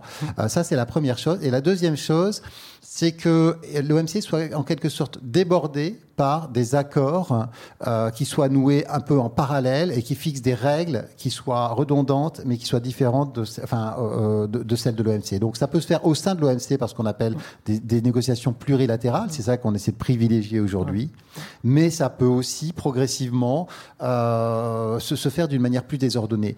Et ça peut aussi se faire d'ailleurs par débordement de, de, de, groupements régionaux, par exemple, le, vous avez parlé de, de celui en Asie autour de la Chine, mais il y en a aussi euh, ce qui est, ce qui est euh, le, reliquat du partenariat transpacifique qui avait mm. été lancé par les États-Unis, qui crée un ensemble de règles euh, et qui pourrait, euh, par euh, finalement, par accumulation successive, devenir un peu un ensemble d'organisations alternatives mm. de, structuration du commerce. Françoise Nicolas, vous souhaitez rajouter quelque chose Oui, ce que, non, ce que je voulais, je voulais rajouter une, une boutade déjà. Les, les organisations internationales, c'est difficile à créer, oui. c'est difficile à réformer, oui. Mais c'est encore plus difficile à détruire. Mm. Une, une, organisation internationale, quand elle existe, elle existe pour, pour toujours. Il n'y en, en, a pas qui est disparu. en mm. général, on nous agite la Société des Nations, mm. mais finalement, elle a ressuscité sous une autre forme. Mm. Donc, une fois qu'elles existent, elles existent pour, euh, oui, pour la vie. Euh, donc, c'est très, très, très difficile à détruire. Mais dans le cas de l'OMC, effectivement, ça n'est absolument pas souhaitable. Alors, ce qu'on peut euh, envisager, c'est de modifier les modalités de fonctionnement. Et effectivement, moi, je crois beaucoup à, la, la, logique de ces, acteurs, de ces accords plurilatéraux qui sont passés par les pays qui sont les plus intéressés par la question. Et là, du coup, il est un peu plus facile d'avoir un accord parce que ce sont les pays qui Faire sont des clubs dans le club. C'est un voilà, c'est un petit club, mais ils s'entendent entre eux. Hmm. Si d'autres ensuite veulent se, rejoindre le club créé, pourquoi pas? Ça, c'est la logique de la, euh, des accords plurilatéraux qui s'inscrit complètement dans la logique de la, de la clause de la nation la plus favorisée, mmh, c'est-à-dire mmh. qu'on peut multilatéraliser un accord qui initialement mmh. est minilatéral ou plurilatéral plurilatéral, donc euh, notion avant euh, multilatérale. Alors je vous garde Françoise Nicolas, puisque Sébastien Jean a fait la transition de l'évolution du, débat en parlant de la guerre commerciale entre les États-Unis et la Chine. Euh, plusieurs questions par rapport à cela. Euh, cette guerre commerciale, à qui est-ce qu'elle incombe finalement? À Trump, puisque c'est avec lui que les choses ont un peu, en tout cas sous, son, sous sa présidence, que les choses ont un, peu commencé. donc à, Trump ou, bien au Chinois Xi Jinping? Qui a commencé, c'est ça? Là, là c'est vraiment une question de jugement. Effectivement, c'est Trump qui a véritablement déclenché les hostilités en s'inscrivant dans une logique euh, unilatérale euh, et en, imposant des, euh, des sanctions sur la Chine. Mais on peut aussi dire, s'il l'a fait, c'est parce que la Chine avait provoqué quelque part. Donc là, c'est vraiment une question de, jugement sur la, responsabilité du, déclenchement de la, crise en question. Moi, ce qui me paraît surtout important, c'est que derrière cette crise commerciale se cache en réalité une guerre qui n'est pas exclusivement commerciale, mais qui est technologique. C'est véritablement ça l'enjeu qui se cache derrière. Et en réalité, c'est une course à la suprématie mondiale. C'est ça qui se, qui se passe derrière cette, euh, cette guerre commerciale. Et c'est pour ça que, même une fois Trump parti, la guerre commerciale, elle est toujours là. Parce que la guerre pour la suprématie mondiale, elle, elle perdure. Et donc Biden a des modalités peut-être un, petit peu, un, petit peu différentes. Il est un peu plus poli, il est peut-être un peu moins imprévisible, il tweet moins vite que, que, Trump, mais au fond, il a exactement la même posture. Enfin, en tout cas, la même, euh, le même type de raisonnement. Et il est autant irrité par la montée en puissance de la Chine que l'était Trump. Alors simplement, les instruments qu'il va utiliser pour essayer de faire face à cette montée en puissance de la Chine ne sont pas tout à fait les mêmes. Mais ils ne sont pas si fondamentalement différents. Et d'ailleurs, ce qu'on peut observer, c'est qu'il n'est pas revenu sur mm. toute une série de mesures qui avaient été prises par euh, Trump mm. contre la Chine. Mm. Donc en, réalité, la, guerre, elle est bel et bien là, et euh, je vous dis, elle, cache euh, quelque chose qui est beaucoup plus fondamental, qui est vraiment la course à la suprématie mondiale. Alors Sébastien Jean, une guerre qui est bien là, qui a vocation à, s'intensifier. Euh, quelle, voilà, quelle évolution cette guerre commerciale et guerre technologique peut prendre entre Washington et Pékin?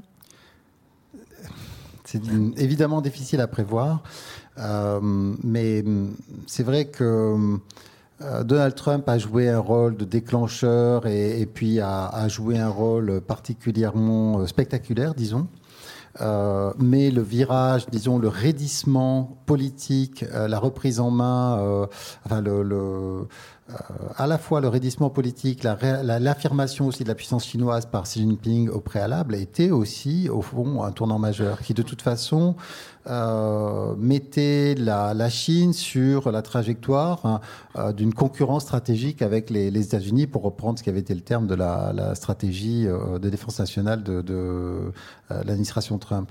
donc, je pense que cette rivalité va durer. Maintenant, on n'est pas condamné à la guerre froide, on n'est pas condamné à euh, euh, l'affrontement euh, sur la confrontation sur tous les champs. Tout ça est affaire de, choix, de, choix politiques, diplomatiques, et je vois pas de fatalité à ce que les choses, enfin, disons, le pire n'est pas certain.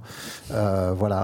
Alors, ça veut dire qu'il faut réfléchir à la bonne façon de gérer cette situation où il y a objectivement effectivement une concurrence stratégique qui est là pour rester entre les États-Unis et la Chine. Ça veut dire que nous, d'ailleurs, Européens devons nous poser la question de savoir quel, comment on, s'insère euh, dans ce jeu-là, comment on joue un troisième côté du triangle, euh, comment on existe et comment est-ce qu'on joue un rôle positif, euh, justement parce que on a personne n'a à gagner à ce que ça dégénère dans une confrontation plus ou moins violente, enfin parce qu'il y a plusieurs degrés d'intensité. Mmh. Hein, je veux dire, c'est ce qu'on voit aussi aujourd'hui, c'est que la, la confrontation peut prendre beaucoup de formes différentes. Alors effectivement, est-ce qu'il y a euh, la place, Françoise Nicolas, pour une troisième voie euh, Et après, euh, on, va, un petit peu élargir le débat aussi. On va parler des sanctions économiques, qui est une arme que la, Chine, un instrument que la Chine utilise de, de plus en plus. on le voit, elle maltraite maltraite l'Australie de façon assez exceptionnelle depuis le, début de la pandémie. Les Australiens ont été jugés impertinents quand ils ont demandé des explications sur l'origine euh, du virus. Ce qu'on voit, c'est que, bon, bien sûr, il y a la bataille commerciale entre la Chine et les États-Unis, mais il y a mais, mais finalement, cette, elle n'est pas bilatérale seulement, cette, cette bataille commerciale. Bien sûr, l'Australie fait plutôt partie du camp occidental. on va peut-être pas parler de la question de la vente des sous-marins, euh, etc. Mais, mais, voilà, en tout cas, on, sent bien que, que, l'éventail s'est terriblement élargi. Non, mais derrière tout ça, euh, moi, j'aimerais insister sur un, point. Jusqu'à présent, on a parlé des routes de la soie. Et les routes de la soie, c'est une dimension de la, diplomatie économique de la Chine. C'est la diplomatie, euh, enfin, c'est le, le côté carotte en quelque sorte, de la diplomatie économique.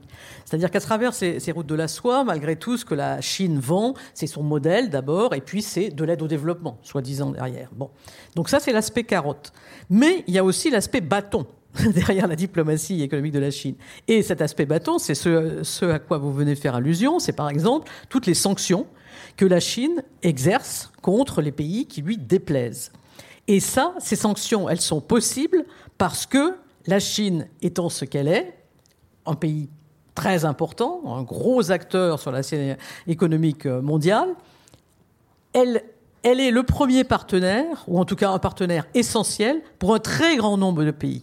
Et donc, du coup, cette, euh, importance de la Chine lui donne un instrument absolument euh, royal pour exercer des pressions. Et ça, euh, enfin, il est, très très difficile d'y échapper. Donc, on parle beaucoup aujourd'hui d'interdépendance, mais dans le cas de la Chine, on est rarement véritablement interdépendant avec la Chine. On est en réalité dépendant de la Chine, parce que l'interdépendance, elle, euh, une véritable interdépendance, sous-entend qu'on est à peu près, euh, enfin une certaine symétrie dans, le, dans la relation. Avec la Chine, nécessairement, la relation est asymétrique, sauf avec les États-Unis éventuellement. Mais avec les autres, nécessairement, c'est très asymétrique.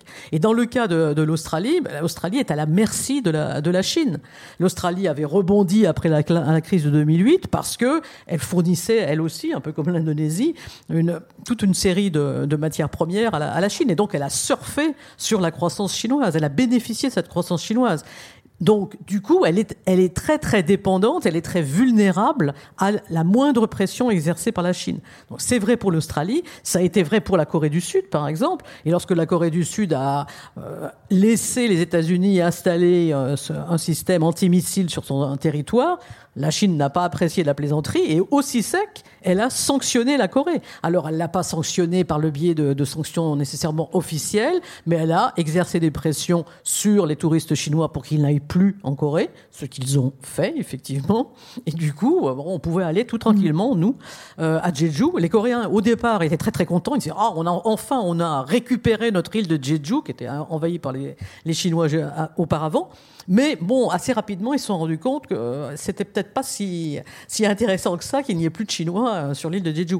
Donc, il y a toute une foultitude d'instruments de pression. Ah, c'est ça, ça a été le tourisme, ça a été aussi des, euh, le boycott de certains produits coréens, ça, bon, etc., etc. Il y a le Canada également qu'on n'a pas cité. voilà, dès l'instant qu'on est dans une, une relation de dépendance vis-à-vis de la Chine, eh bien, la Chine sait instrumentaliser cette, cette dépendance très aisément. Mm. Et donc là, dans la diplomatie chinoise, on a vraiment les deux, les deux côtés. On a les, carottes, mais on a aussi le bâton, et le bâton est très très bien mm. manié par, euh, par Pékin par les temps qui courent. Alors euh, précisément, Sébastien Jean, est-ce qu'une réaction collective contre la coercition économique euh, chinoise est possible? Euh, la coercition économique n'est pas l'apanage de la Chine. Hein. Euh, je, au fond, c'est oui, euh, je dirais les États-Unis en ont fait euh, un très grand usage. c'est spectaculaire et maladroit d'ailleurs, souvent sous l'administration Trump. Mais je signale au passage que l'Europe a environ, enfin plus de 30 régimes de sanctions économiques actuellement en, en cours. Hein. Donc l'Europe le fait de façon beaucoup plus ciblée, beaucoup plus précise, beaucoup plus fondée en droit, beaucoup plus transparente, mais elle le fait aussi. Euh, moi, je vois ça comme euh, euh, vraiment une caractéristique de notre époque, de, au fond, de la fin d'une période où on avait oublié presque que les relations internationales sont avant tout dominées par leur dimension politique et elles ne prennent un développement économique que lorsque la politique le permet. Alors simplement, après-guerre, la mondialisation, dans un premier temps, c'est essentiellement organisé entre les États-Unis et leurs alliés, donc c'était sous domination américaine. Euh, après la chute du mur de Berlin, il y a eu une hyper-puissance américaine qui a finalement un peu euh, euh surdéterminé, hein, disons, qui a fixé la situation politique avec une relative stabilité entre, entre grandes puissances. Puis il y a, les, les, enjeux étaient un peu étouffés, disons, par la par l'hyperpuissance américaine. Bah, Aujourd'hui, ça n'est plus le cas. Donc, on retrouve des enjeux de puissance dans les relations internationales qui sont euh, très important. Et puis le fait nouveau, quand même, et ça je crois que c'est à, peu près sans précédent, c'est que on a dans le même temps une très forte, euh, une très intense interaction économique, interdépendance économique, et, dans, et euh, entre des puissances, entre des pays qui sont en même temps dans une vraie rivalité euh, je sais pas si dans certains cas confrontation, mais en tout cas dans une vraie euh, rivalité politique. Et ça, il n'y a pas tellement de, de, de précédents. Hein. Et quand on pense justement à la première, à, guerre froide, la différence fondamentale pour moi de la guerre froide, c'est pas tant euh, la taille ou la, la, la puissance économique de l'Union soviétique qui n'était pas si petit et qui n'était pas si arriéré, c'est le fait que les liens de dépendance économique étaient beaucoup beaucoup plus limités. Voilà. Aujourd'hui, ils sont extrêmement intenses. Qui plus est, les secteurs de haute technologie se sont développés euh, avec une organisation industrielle qui est une organisation complètement profuse avec des, écosystèmes, des réseaux, mais euh, c'est d'une complexité qu'on n'arrive même plus à représenter. Hein, il, faut, savoir qu'un certain nombre de grandes entreprises ont aujourd'hui un nombre de sous-traitants qui se compte par milliers, 15 000, 17 000 pour certains d'entre eux. Hein. Donc, euh, c'est complètement fou euh, la, complexité de, ces milieux. Donc, euh, après, quand on veut essayer de démêler les chevaux, euh, on s'aperçoit que c'est extrêmement difficile. Donc, on peut le faire sur certains points particuliers, là où on, décèle une sensibilité. Mais en fait, il y a une interdépendance extrêmement forte. donc, ça, c'est un fait nouveau. Et je pense que ça va être aussi assez déterminant sur la, la, trajectoire des années à venir. Bon, qui plus est, on n'est pas seulement interdépendant économiquement on est interdépendant environnementalement. Enfin, je veux dire, toute la, crise actuelle du climat, c'est une crise des, biens communs globaux, hein, le climat, la biodiversité, euh, les, océans, tout ça. Euh, au fond, la, civilisation est devenue tellement, euh, c'est tellement étalé, a tellement grossi dans son empreinte environnementale qu'on on réalise à quel point la Terre est petite finalement et, limitée dans ses ressources. Et c'est un problème commun. On peut pas se dissocier les uns des autres pour gérer ces problèmes-là alors la question environnementale, c'est vrai, euh, pourrait faire l'objet elle toute seule d'une grande table ronde. Peut-être pas ce soir. Françoise Nicolas, on va un peu parler monnaie. Après ça, je propose de passer la parole au la salle pour des, pour des questions. Euh, l'internationalisation du, yuan dans l'économie mondiale en remplacement du, dollar, euh, est-ce que les Chinois euh, la souhaitent, cette internationalisation? Est-ce qu'ils craignent la perte de contrôle inhérente à cette internationalisation? On dit beaucoup que la, montée en puissance du yuan sera souvent posée, sera peut-être une réalité bientôt quand Commentaire. Alors, commentaire là-dessus. Oui, effectivement, lorsqu'on dit que la, Chine est une grande puissance, c'est vrai, hein, c'est une puissance euh, commerciale, incontestablement. C'est une puissance technologique déjà, euh, c'est un peu plus contestable parce que, certes, il y a énormément de produits euh, de haute technologie qui sortent de Chine, mais encore faut-il savoir comment ils ont été produits. Et pour la majorité d'entre eux, ils sont en réalité produits avec des composants qui viennent d'ailleurs. Donc en réalité, on est encore toujours un peu moins que par le passé, mais quand même dans une grande mesure, euh, sur une économie qui fait, dans une large mesure, de l'assemblage. J'exagère un petit peu, mais enfin, la, valeur ajoutée euh, par, la Chine n'est pas aussi importante que, ça. Donc, mm, déjà, puissance technologique, mm, ça, se, conteste un peu plus. Euh, puissance militaire en construction, et puissance monétaire. En principe, ça, c'est un autre attribut de la puissance. C'est la monnaie et ce qui a fait quand même la force des, États-Unis euh, sur toute la période d'après-guerre, c'est le dollar. Hein. Il n'y a, pas, a pas de mystère là-dessus.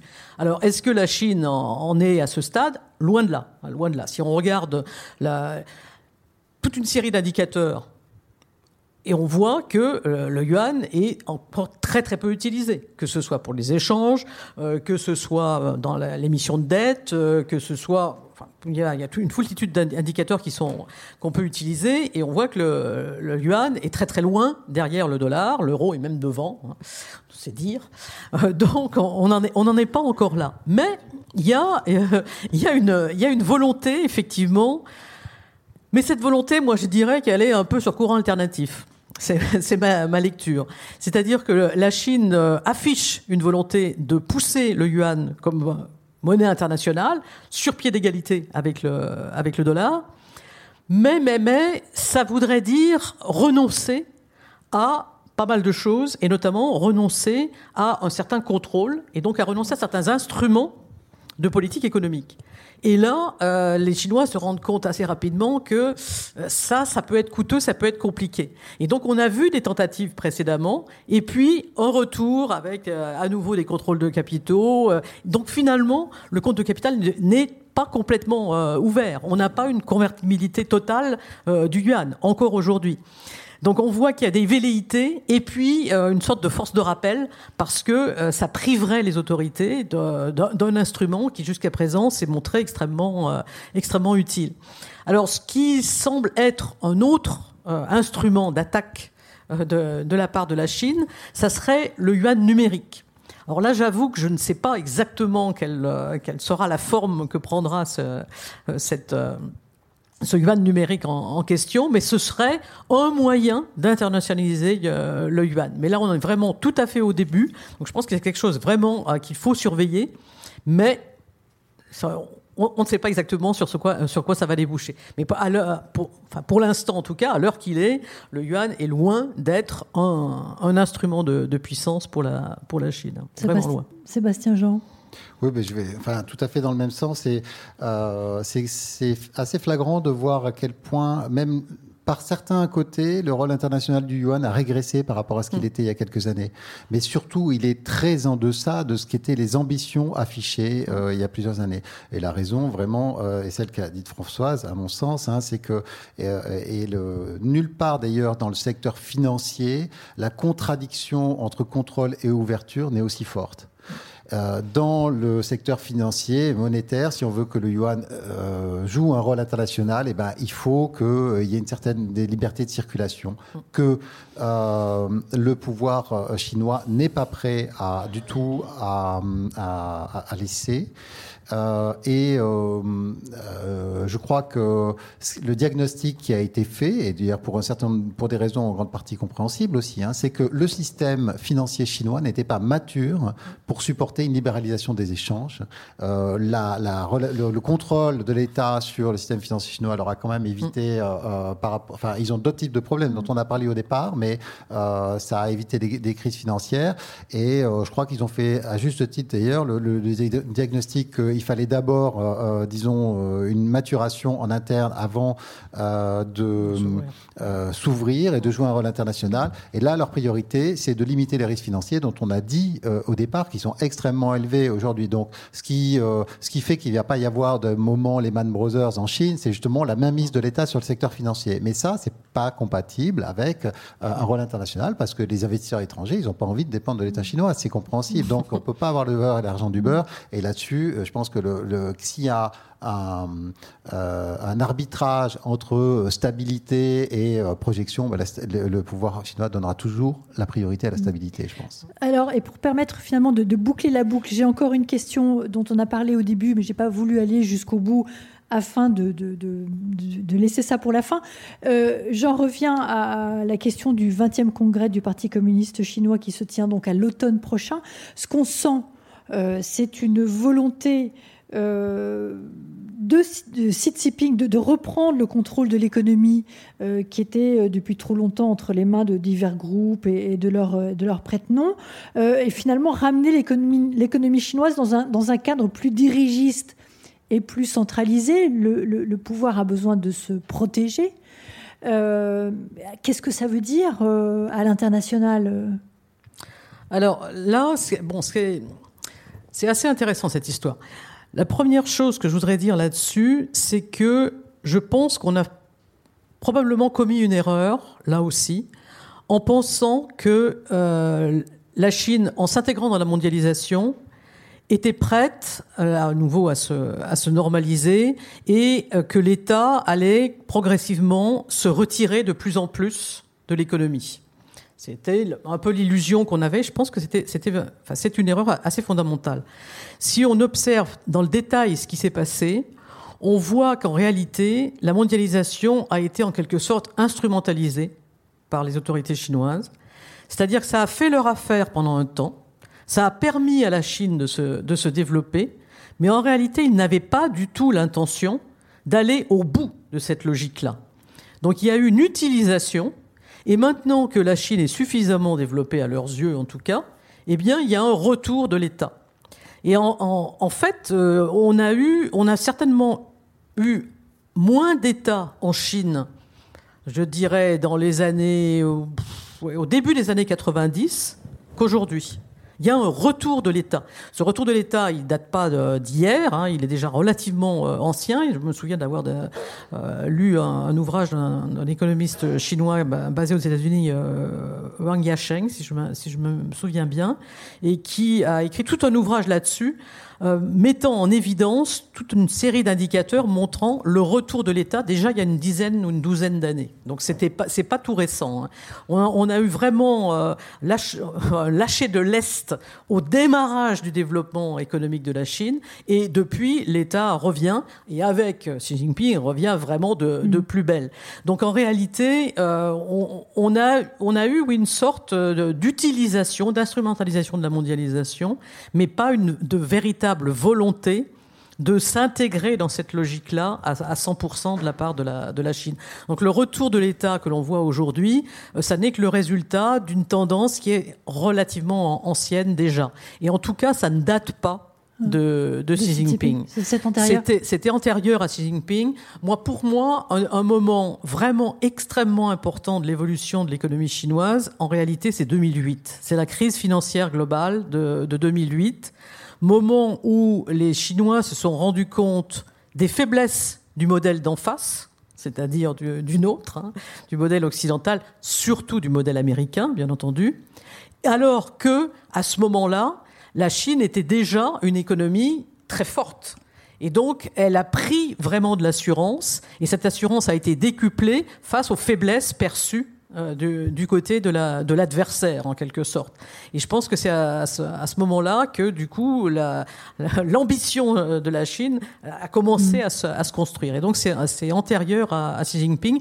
Mais le retour de l'État, c'est encore antérieur à ça à mon avis, on a eu une sorte de parenthèse, une parenthèse enchantée, je ne sais pas, mais une parenthèse pendant laquelle la, la Chine s'est un peu libéralisée, s'est un peu ouverte, où l'État s'est retiré, mais ça n'avait pas vocation à durer. Et là, on, il me semble que la preuve est faite que, effectivement, ça ne, ça ne dure pas. On resserre les boulons, Sébastien oui, Jean. On resserre les boulons.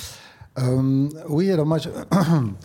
globalement, euh, je souscris à cette analyse, mais je, nuancerai un peu à, au moins, euh, enfin, dans le sens où je pense que euh, deux, deux, choses essentiellement. D'une part, c'était pas écrit à l'avance. C'est-à-dire, je, crois, je, dirais pas euh, instrumentalisation, c'est aussi des luttes de pouvoir, c'est aussi des choix politiques qui se sont euh, forgés euh, avec euh, bon le, cours de l'évolution du haut, de, des dirigeants du Parti communiste chinois, qui, est quelque chose d'indécryptable de, l'extérieur. Effectivement, de mon point de vue, il y a eu d'ailleurs un premier changement assez assez fort, assez net, qui a été une restructuration du contrôle par l'État de l'économie, qui date de 2003 2004 2004. Euh, c'est le moment notamment où toutes les participations de l'État ont été restructurées, où il y a eu un changement institutionnel dans l'organisation de la façon dont l'État pilotait l'économie. Euh, là, c'était le, le, début de, de, de, euh, du mandat du premier mandat de Hu Jintao. Et donc, effectivement, après, au moment de la, la crise financière, ça, ça, a plutôt accéléré parce que euh, on a, disons, la Chine a réagi par des politiques volontariste euh, de relance de la croissance, euh, dont il faut bien d'ailleurs souligner qu'on était bien contente qu'elle la fasse à ce moment-là, euh, parce qu'elle a contribué à, à relancer la, la, la, machine économique mondiale. Mais évidemment, tout ça, ça, ça a augmenté l'étatisation de l'État. Mais il reste que, et je ne veux pas m'avancer trop sur ces terrains politiques qui ne sont pas ma, ma, spécialité, mais enfin mm. quand même, moi je comprends qu'il il y a eu vraiment un durcissement politique à partir de Xi Jinping, une réaffirmation très forte de la volonté que le parti, hein, qui est au-dessus de l'État en Chine, euh, euh, contrôle tout, euh, soit partout dans l'économie, contrôle tout. et ça s'est matérialisé de multiples manières. Donc, alors l'État, la part des industries, des entreprises d'État dans l'économie a réaugmenté, mais au fond, c'est pas une, une, métrique très intéressante parce qu'en fait, ce qu'on constate à beaucoup d'égards, c'est que même quand on est une économie privée en Chine, si on est une, une pardon, même quand on est une entreprise privée en Chine, eh bien, on doit suivre euh, les recommandations du, parti notamment, et d'ailleurs les institutions, notamment la représentation du parti au sein des instances dirigeantes des, des grandes entreprises privées, euh, tout ça, ça a été réaffirmé et durci sous Xi Jinping. Dernier point, euh, un peu l'ironie aujourd'hui, je dirais, c'est que au fond, on aimerait faire une partie de ce que fait euh, Xi Jinping euh, avec leur, leur leader du numérique. Enfin, moi personnellement, je ne verrais pas de mal à ce qu'on à ce qu'on reprenne en main de façon un peu un, peu sévère les, hum, géants du numérique et qu'on canalise un peu ce qu'ils font. Alors, il faudrait arriver à trouver le, moyen de le faire de manière beaucoup plus démocratique que ce qui est fait en Chine.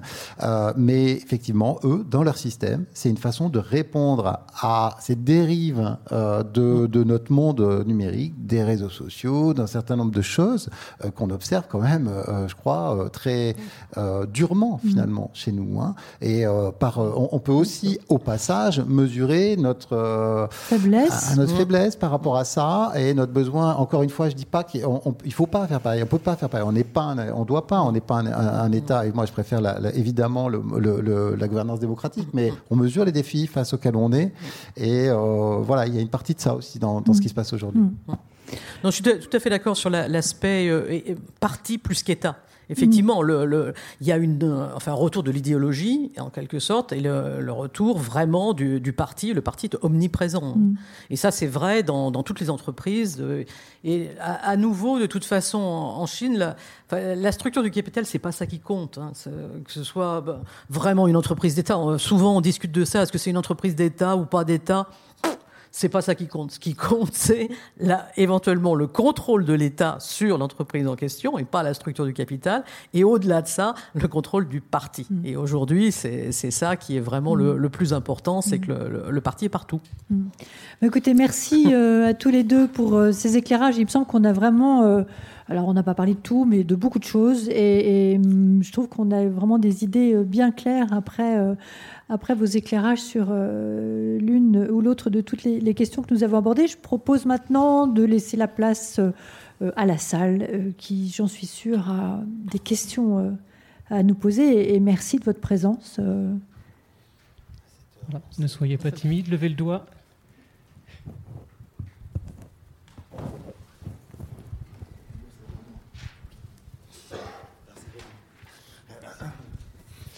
Bonsoir.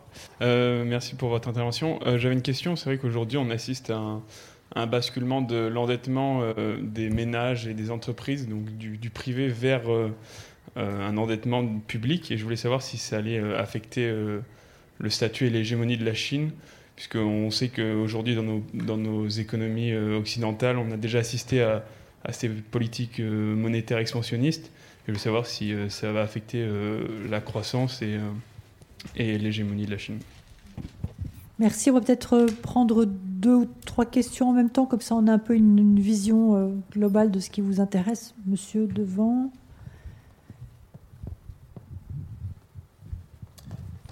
Si vous pouviez relever la main, voilà. Euh, oui, bonsoir, merci pour cet exposé. Euh, J'avais une question concernant, on a parlé beaucoup de euh, des relations entre la Chine et puis le monde occidental, mais je voulais dire, qu'est-ce qu'il y a comme relation entre, par exemple, la Chine et la Russie, la Chine et l'Inde Bon, qu'est-ce qu'il en est? Est-ce que c'est des alliés ou je, ne sais pas trop, ou, autre chose, quoi? Qu'est-ce qu'il en est? Merci. Merci. Troisième question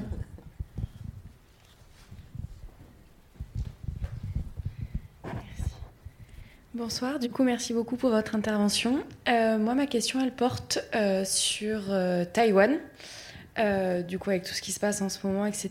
C'était pour savoir du coup, en cas d'attaque de la Chine sur Taïwan, quelle serait du coup la potentielle réponse américaine et en quoi ça pourrait affecter du coup les relations sino-américaines qui sont déjà assez tendues pour l'instant. je vois qu'on ripe sur la géopolitique de façon assez évidente. Alors, euh, on va. Merci, Sébastien. Euh, endettement privé, endettement public, et quelles conséquences, Sébastien Jean? C'est une, bonne question et euh, pour, y répondre, peut-être, je pense qu'il faut commencer par observer le, une chose intéressante, c'est que vous avez bien dit effectivement cette crise sanitaire, elle s'est développée par, elle s'est elle a été marquée dans nos économies euh, avancées, enfin occidentales, euh, par une intervention très forte de l'État qui s'est beaucoup euh, endetté, et comme vous le disiez, effectivement, qui a pris le relais hein, finalement pour des, acteurs privés. Et ce qui est intéressant, c'est que c'est pas du tout ce qui s'est passé en Chine.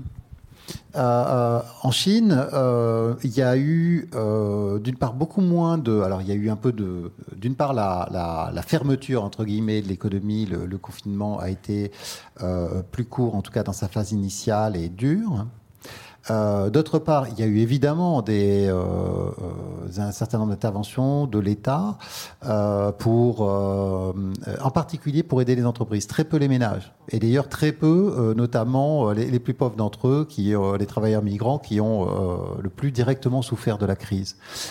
mais finalement, ces, ces interventions, elles sont restées relativement limitées, si bien que l'augmentation de l'endettement en Chine, elle n'a pas été très forte du point de vue de l'endettement public. Là où elle a été forte, c'est que, notamment au cours de l'été 2020, une fois que le confinement a été terminé, euh, le, gouvernement a relancé la machine. Et comment il a fait ça? Par, comme on fait toujours en Chine, un grand programme d'investissement dans les infrastructures. Allez, 500 milliards de dollars. Et ça, euh, euh, bon, voilà, ça s'est plus fait par des dépenses au niveau euh, régional, souvent, qu'autre chose. Et puis le deuxième aspect, c'est qu'il y avait aussi un relâchement fort, en fait, une accélération du crédit. On appuie sur le champignon pour le crédit, et ça, ça nourrit l'endettement, plus l'endettement privé que l'endettement public l'endettement justement de, des Vergrandes, euh, euh, notamment, hein, l'endettement des ménages pour acheter, euh, des, pour acheter des, logements, l'endettement souvent aussi des entreprises publiques. pour justement faire fin, toutes, sortes, toutes sortes de choses. donc c'est une vraie différence. Alors, en quoi ça affecte ou pas l'hégémonie chinoise? Euh, bon, je, pense que la question, elle est surtout pour chacun de gérer ses problèmes. Les problèmes de l'économie chinoise aujourd'hui, c'est, on avait commencé, enfin, au niveau macroéconomique et par rapport vraiment à votre question, je pense que euh, c'est les deux problèmes dont on a parlé au départ. Hein. ce problème macroéconomique de la dette et donc notamment au fond, il y a une bulle immobilière. Comment on fait? Alors, le pouvoir euh, affiche l'intention de ralentir de stabiliser les prix de l'immobilier. Le problème, c'est que des prix de l'immobilier stables, ça n'existe pas. Euh, en gros, soit ils montent, soit ils descendent. Mais entre les deux, euh, euh, c'est quand même la pièce sur la tranche. Hein. donc, ça va être extrêmement difficile. Personne ne l'a réussi, surtout après une phase de bulle comme ça, à arriver à stabiliser et les prix. Et le risque, c'est quoi? Le risque, c'est que quand il commence à descendre, ben, tout le monde se dit tiens, ça descend, c'est certainement pas le moment d'acheter. Mais alors, si personne n'achète, ça, descend encore plus vite. Hein. et puis, donc, euh, euh, voilà. Et puis, éventuellement, ceux qui sont euh, sur, le, sur le marché veulent en sortir. Ceux qui sont endettés sur le marché, eux, en plus, veulent réaliser, veulent de la trésorerie, donc veulent vendre vite. donc, tout ça, très souvent, ça s'accélère et ça fait un crack. Donc, euh, c'est extrêmement difficile. Donc, je pense que l'enjeu pour la Chine, il va être plutôt là-dedans, première chose. Et la deuxième chose dont j'ai parlé tout à l'heure, je crois que c'est un point important aujourd'hui, c'est qu'aujourd'hui, la Chine est maintenant à peu près le seul grand pays à maintenir une stratégie zéro Covid. Et ça, euh, c'est quelque chose de très particulier. ils n'ont pas toujours été le seul. Hein. Les, autres pays d'Asie du Sud-Est, beaucoup d'entre eux euh, étaient sur cette ligne-là. Mais ils ont changé de stratégie. Singapour a changé de stratégie au mois de juin dernier. L'Australie et la Nouvelle-Zélande, petit à petit, ont changé de stratégie. La Chine aujourd'hui euh, n'a pas changé de stratégie. C'est de plus en plus difficile de maintenir zéro Covid parce que le Delta est extrêmement contagieux. Donc, ça demande des mesures d'une euh, agilité et d'une euh, brutalité aussi souvent, enfin, dans tout, euh, ex, extrêmement forte, euh, extrêmement difficile à, maintenir, extrêmement coûteuse euh, économiquement. Et dans le même temps, ben, ils ont ils ont beaucoup vacciné, mais leur vaccin est pas très pas suffisamment efficace. Euh, et donc, s'ils relâchaient les contrôles sur le, sur le Covid aujourd'hui, il y aurait probablement une épidémie quand même euh, très importante euh, en Chine. Et ça, en plus, dans l'année qui précède le 20e congrès, je pense que c'est difficilement envisageable. Donc, je pense qu'au moins pour un an, la Chine va essayer de, de, mettre le paquet sur la vaccination pour pouvoir, à un moment donné, pas trop éloigné dans le, dans le futur, s'ouvrir. Mais je, je doute qu'ils le fassent dans l'année qui vient. Donc, ça, c'est très, c'est très particulier comme conjoncture parce que ça veut dire qu'on ne peut plus voyager en Chine. Donc là, par exemple, il y avait euh, un certain nombre d'articles de journaux récemment euh, qui soulignaient le fait que beaucoup des dirigeants occidentaux d'entreprises chinoises étaient en train de partir parce qu'ils en ont marre de plus pouvoir euh, voir leur famille. Pour eux, c'est hein, complètement différent si on ne peut plus revenir du tout. Parce qu'il parce que y a trois semaines de, euh, de, euh, de, quarantaine, euh, etc. Donc là, il y a un épisode un peu, je pense, qui est assez délicat à gérer pour la Chine. Et d'ailleurs, on dit, on ne cesse de répéter, Xi Jinping n'est plus sorti de Chine depuis janvier mmh. 2020. Enfin, mmh. c'est un truc mmh. incroyable. Alors le vaccin chinois qui n'est pas très efficace, euh, le vaccin Sputnik va peut-être venir à la rescousse de la Chine. Ça nous permet de, de, de, riper sur les, les, questions géopolitiques. Sur les questions géopolitiques et, et Chine, Russie, Chine, Inde. Euh, alors très très très rapidement, euh, la Chine et l'Inde, ça va pas du tout. en résumé. Non, les, la, les, relations sont particulièrement tendues et il ne vous aura pas échappé, je pense, qu'il y a eu des échauffourées à la frontière euh, à l'été. Et pour la première fois depuis des décennies, il y a eu des morts euh, parmi les, les militaires euh, chinois, si je ne m'abuse. Donc là, on a une situation qui est très, très, très tendue. Alors c'est assez intéressant parce qu'il n'y a pas si longtemps, la, Chine, la Russie et l'Inde faisaient partie de ce fameux groupe des BRICS dont on parlait euh, beaucoup et sur lequel euh, pas mal de gens pariaient en disant voilà ça c'est le nouveau groupe qui monte. Bon honnêtement personnellement j'ai jamais vraiment cru à cette à cette affaire du fait justement de l'hétérogénéité du groupe et de l'absence totale de convergence d'intérêts si ce n'est un point de convergence qui est être anti-Occident. Mais bon, ça fait pas, ça fait quand même pas un socle pour une alliance très très très très solide. Donc, ce que l'on voit aujourd'hui, c'est que euh, en, réalité, il y a des, divergences d'intérêts très très fortes entre ces pays, et c'est particulièrement vrai entre la, Chine et, et l'Inde, où les, les relations sont ultra tendues. Avec la Russie, c'est un peu différent. Là, on a pour l'instant une sorte de convergence de vues qui est euh, véritablement une convergence de vues de circonstances. Et là, là pour le coup, on a une entente sur le dos de l'Occident, en quelque sorte, sur le dos des, États-Unis. Donc là, on a un, rapprochement de ce fait-là. Mais aux yeux de la Chine, euh, la, Russie est vraiment un partenaire de, de deuxième rang. Ce que la, la, Russie ne veut pas entendre, évidemment, parce qu'elle n'aime pas euh, percevoir, mais c'est la réalité des, euh, des, choses. Donc voilà, en, vraiment en résumé très très rapide, les relations entre la, Chine et ses deux, ses deux grands voisins. Mais avec l'Inde, vraiment, les, relations sont particulièrement euh, tendues par les temps, les temps qui courent. Alors pour ce qui concerne euh, Taïwan, alors là, on a eu des déclarations dernièrement de la part de Biden qui sont assez surprenantes.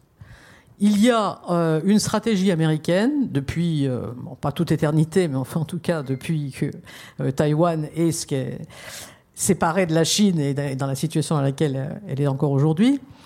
Cette stratégie américaine, c'est l'ambiguïté stratégique. Donc il y a en principe un soutien de la part des États-Unis à Taïwan, parce que ce sont deux entités qui partagent un certain nombre de, valeurs, mais il ne s'agit pas d'affirmer ce, soutien de manière trop ouverte, et donc on laisse planer le doute, et ce, ce, doute, cette ambiguïté stratégique, a pour objectif d'être une arme de dissuasion en quelque sorte contre la, contre la Chine. Ça, c'est la posture officielle depuis très très longtemps de la part des États-Unis. Et là, dernièrement, euh, Biden a fait des sorties vraiment extrêmement bizarres, à la Trump, quelque part, puisqu'il a dit Nous avons un engagement vis-à-vis -vis de Taïwan. Jamais un président des États-Unis n'avait dit ça euh, aussi ouvertement, ce qui me paraît quand même très très étrange. Et puis il a remis le, couvert en disant, en disant, en disant, euh, il a fait une autre sortie. Ah oui, il a fait allusion à une loi il n'y a pas de, y a pas de loi, c'est pas, pas vrai. Il y, a, il y a un Taiwan Act, je sais pas trop quoi, mais c'est pas une loi. Et euh, bon, euh, en, principe, malgré tout, je dis la posture américaine, c'est l'ambiguïté stratégique. Et là, il, a l'air de sortir un peu de cette ambiguïté stratégique, ce qui est, ce qui est éminemment dangereux. Parce que euh, la, vertu de cette ambiguïté est précisément d'être, oui, un instrument de dissuasion. Les, Chinois ne sachant pas exactement à quoi s'en tenir, bon, bah, ils ne vont pas aller se hasarder à, reprendre Taïwan. Mm. Donc c'est un peu, un peu étrange. Hein. Mais tout de même, alors, euh, si on poursuit euh, avec vous, Sébastien Jean, sur la question de Taïwan, finalement, engagement vis-à-vis de Taïwan, c'est aussi une façon de se dissocier de Trump qui avait semé le doute en disant que les soldats américains n'avaient pas forcément vocation à rester dans le coin, etc. Et ce qui avait paniqué d'une certaine manière, et le Japon et la Corée. En tout cas, inquiété. Oui. Bon, euh, je, ne suis pas politiste, hein, donc je pense que j'ai pas grand-chose à apporter. Euh, je, suis assez d'accord avec euh, Françoise, mais je me sens pas suffisamment connaisseur pour apporter beaucoup sur l'aspect politique de, de, ce dossier, qui est effectivement éminemment sensible, qui est le point chaud de la planète. En plus, tout le monde sait l'importance de Taïwan, en particulier dans ce secteur clé des, des semi-conducteurs. Euh, voilà, et effectivement, c'est un équilibre fragile. Euh, là, euh, comme l'a dit Françoise, même pour des néophytes en la matière, comme moi, ça ressemble plus à des maladresses, parce qu'après, derrière, les conseillers viennent expliquer que non, non, il y a, en fait, il n'y a pas de changement politique. le président a, a, dit quelque chose qui ressemblait à un changement, mais en fait, il n'y a pas de changement. Bon, voilà, donc on est... Euh, en fait, euh, simplement une remarque que, je ferai, c'est que euh, je trouve qu'on est à un niveau de tension où on a le sentiment que les accidents sont possibles. Voilà, je mm. pense pas que la, guerre délibérée soit dans l'intérêt, dans les projets de quiconque, mais on joue un peu avec le feu. Euh, enfin, disons, on est à un niveau de tension où euh, euh, on, se dit que les dérives sont possibles et je pense que, en tout cas politiquement, s'il y a de l'énergie à mettre, elle devrait être surtout pour essayer d'anticiper et d'éviter que des, des dérapages au fond. Oui, si, sa, langue a fourché, c'est un peu fâcheux dans un contexte de tension, de tension telle. Mais ce qui est, oui, ce qui est effectivement, le, Sébastien vient de faire allusion très très rapidement au, rôle absolument crucial de, de, Taïwan. Bon, géopolitiquement bien sûr, mais économiquement. Et ça, c'est, c'est, il faut quand même être conscient que l'entreprise euh, TSMC c'est quand même le cœur de la, fabrication des semi-conducteurs, enfin d'un certain type de semi-conducteurs, et donc tout le monde est dépendant quelque part de, Taïwan. Et ça donne à Taïwan une puissance que une si, petite économie n'aurait pas autrement. Mais ça, rend aussi Taïwan extrêmement euh, important dans la, euh, dans la région. Donc il y a la dimension géopolitique et s'ajoute à cela une dimension économique qui est absolument euh, cruciale aujourd'hui.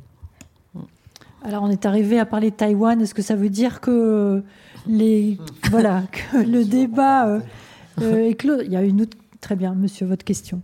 Juste une dernière.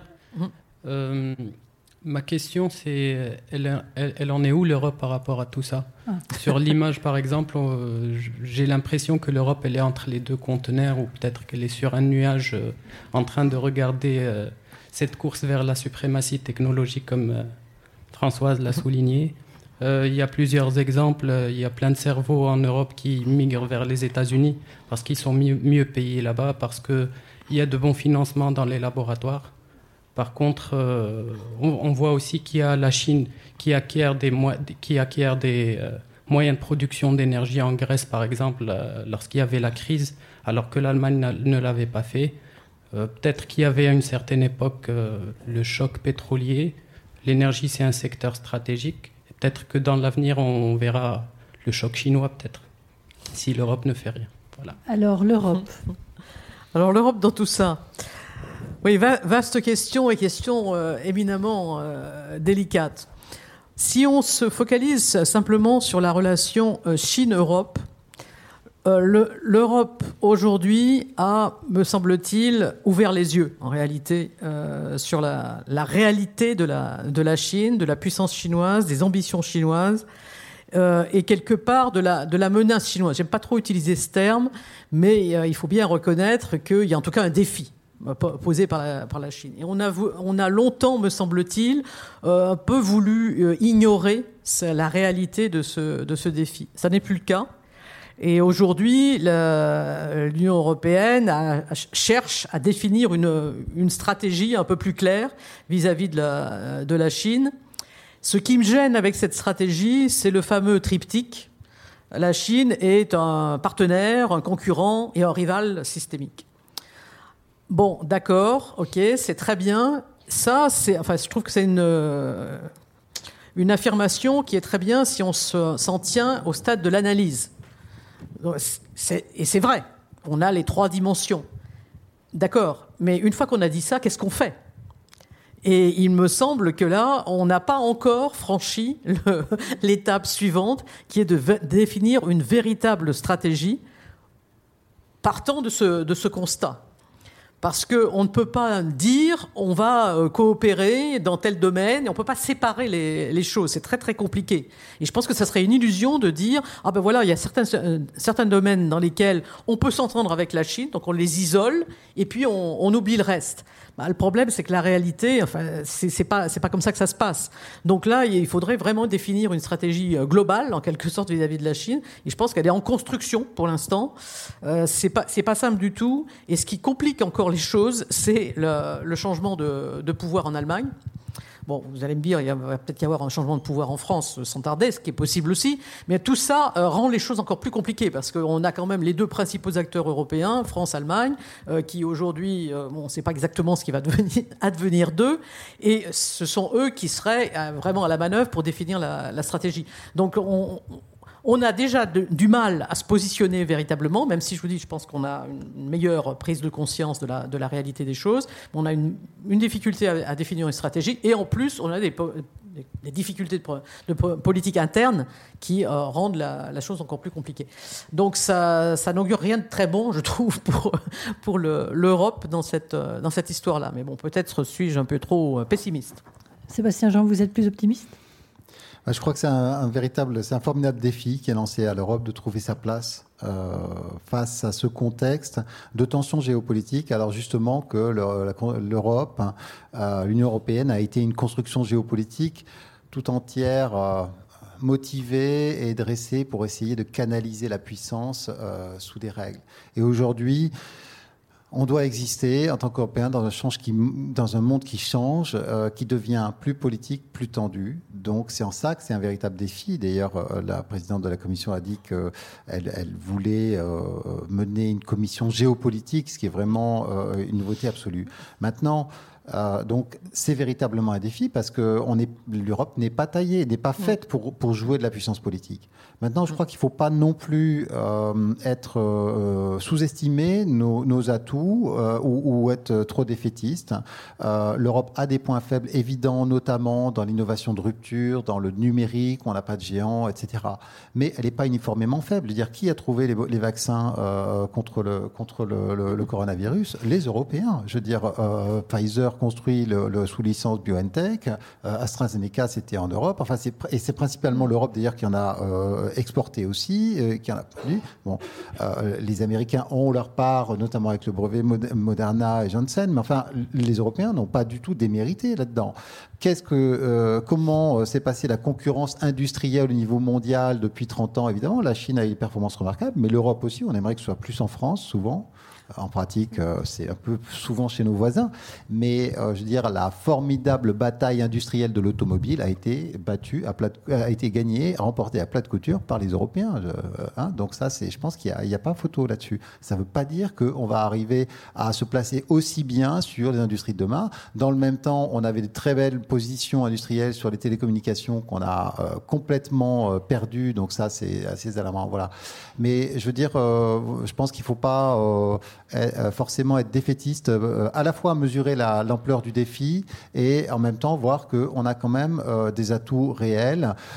et l'Europe, je pense, a un rôle clé à jouer comme stabilisateur finalement de ces grandes relations internationales. C'est très important qu'il y ait un troisième côté à ce triangle pour éviter qu'on soit dans la, confrontation pure. Voilà. Et euh, pour moi, dans ce, jeu global, en plus, l'Europe, par ses valeurs, a des valeurs apportées euh, là-dedans. Euh, voilà, donc effectivement, on a un peu de mal à exister, mais on fait un travail sur nous-mêmes. On est, je pense, enfin, je veux dire institutionnellement, hein, ce que je disais par rapport à la Commission, c'est il y a une prise de conscience assez large. Maintenant, c'est évidemment extrêmement difficile. une Europe à 27, oui, c'est un sacré défi.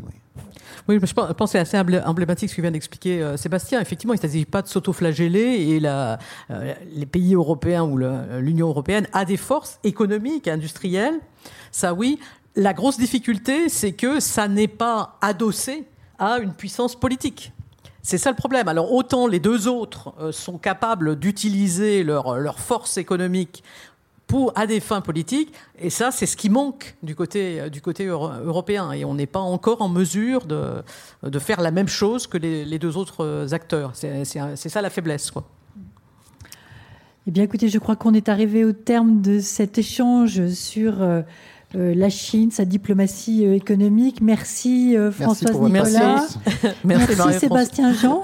Et, merci, à vous. et merci à vous tous d'être restés si tard. Je reprends la parole quelques secondes pour euh, vous remercier aussi au nom de la Bibliothèque publique d'information, donc Sébastien Jean, Françoise Nicolas, pour ce débat très riche, puis surtout de nous avoir donné des clés de compréhension très claires sur euh, l'implication de la Chine dans l'ensemble des réseaux économiques euh, mondiaux. Je remercie, et bien sûr, merci aussi à vous, Marie-France Chatin, pour avoir animé ce débat de manière très fluide et très dynamique. Je remercie nos collègues de la régie audiovisuelle qui sont derrière, qui ont permis que cette conférence, cette rencontre soit, se passe dans les meilleures conditions. Euh, qui ont permis aussi qu'elle soit diffusée en direct sur le site de la Bibliothèque publique d'information. Et vous pourrez la retrouver très prochainement à nouveau en replay sur le site de la BPI ainsi que sur notre chaîne YouTube, où vous pouvez d'ailleurs déjà revoir en replay la première rencontre du 27 septembre. Alors si vous êtes intéressé pour euh, poursuivre euh, ce sujet, vous pourrez retirer à la sortie une bibliographie indicative faite par les collègues de la bibliothèque sur la question de la diplomatie chinoise. Vous pourrez aussi d'ailleurs la télécharger sur le site de la BPI. Et pour terminer, je vous donne rendez-vous pour la dernière rencontre de ce cycle, le lundi 13 décembre, qui sera consacré à un sujet qui a déjà été un peu abordé aujourd'hui sur la question de la diplomatie technologique. Donc on va sans doute aborder les questions réseau 5G, euh, euh, implication aussi dans l'espace, et puis bien sûr la question des semi-conducteurs. Très bonne soirée.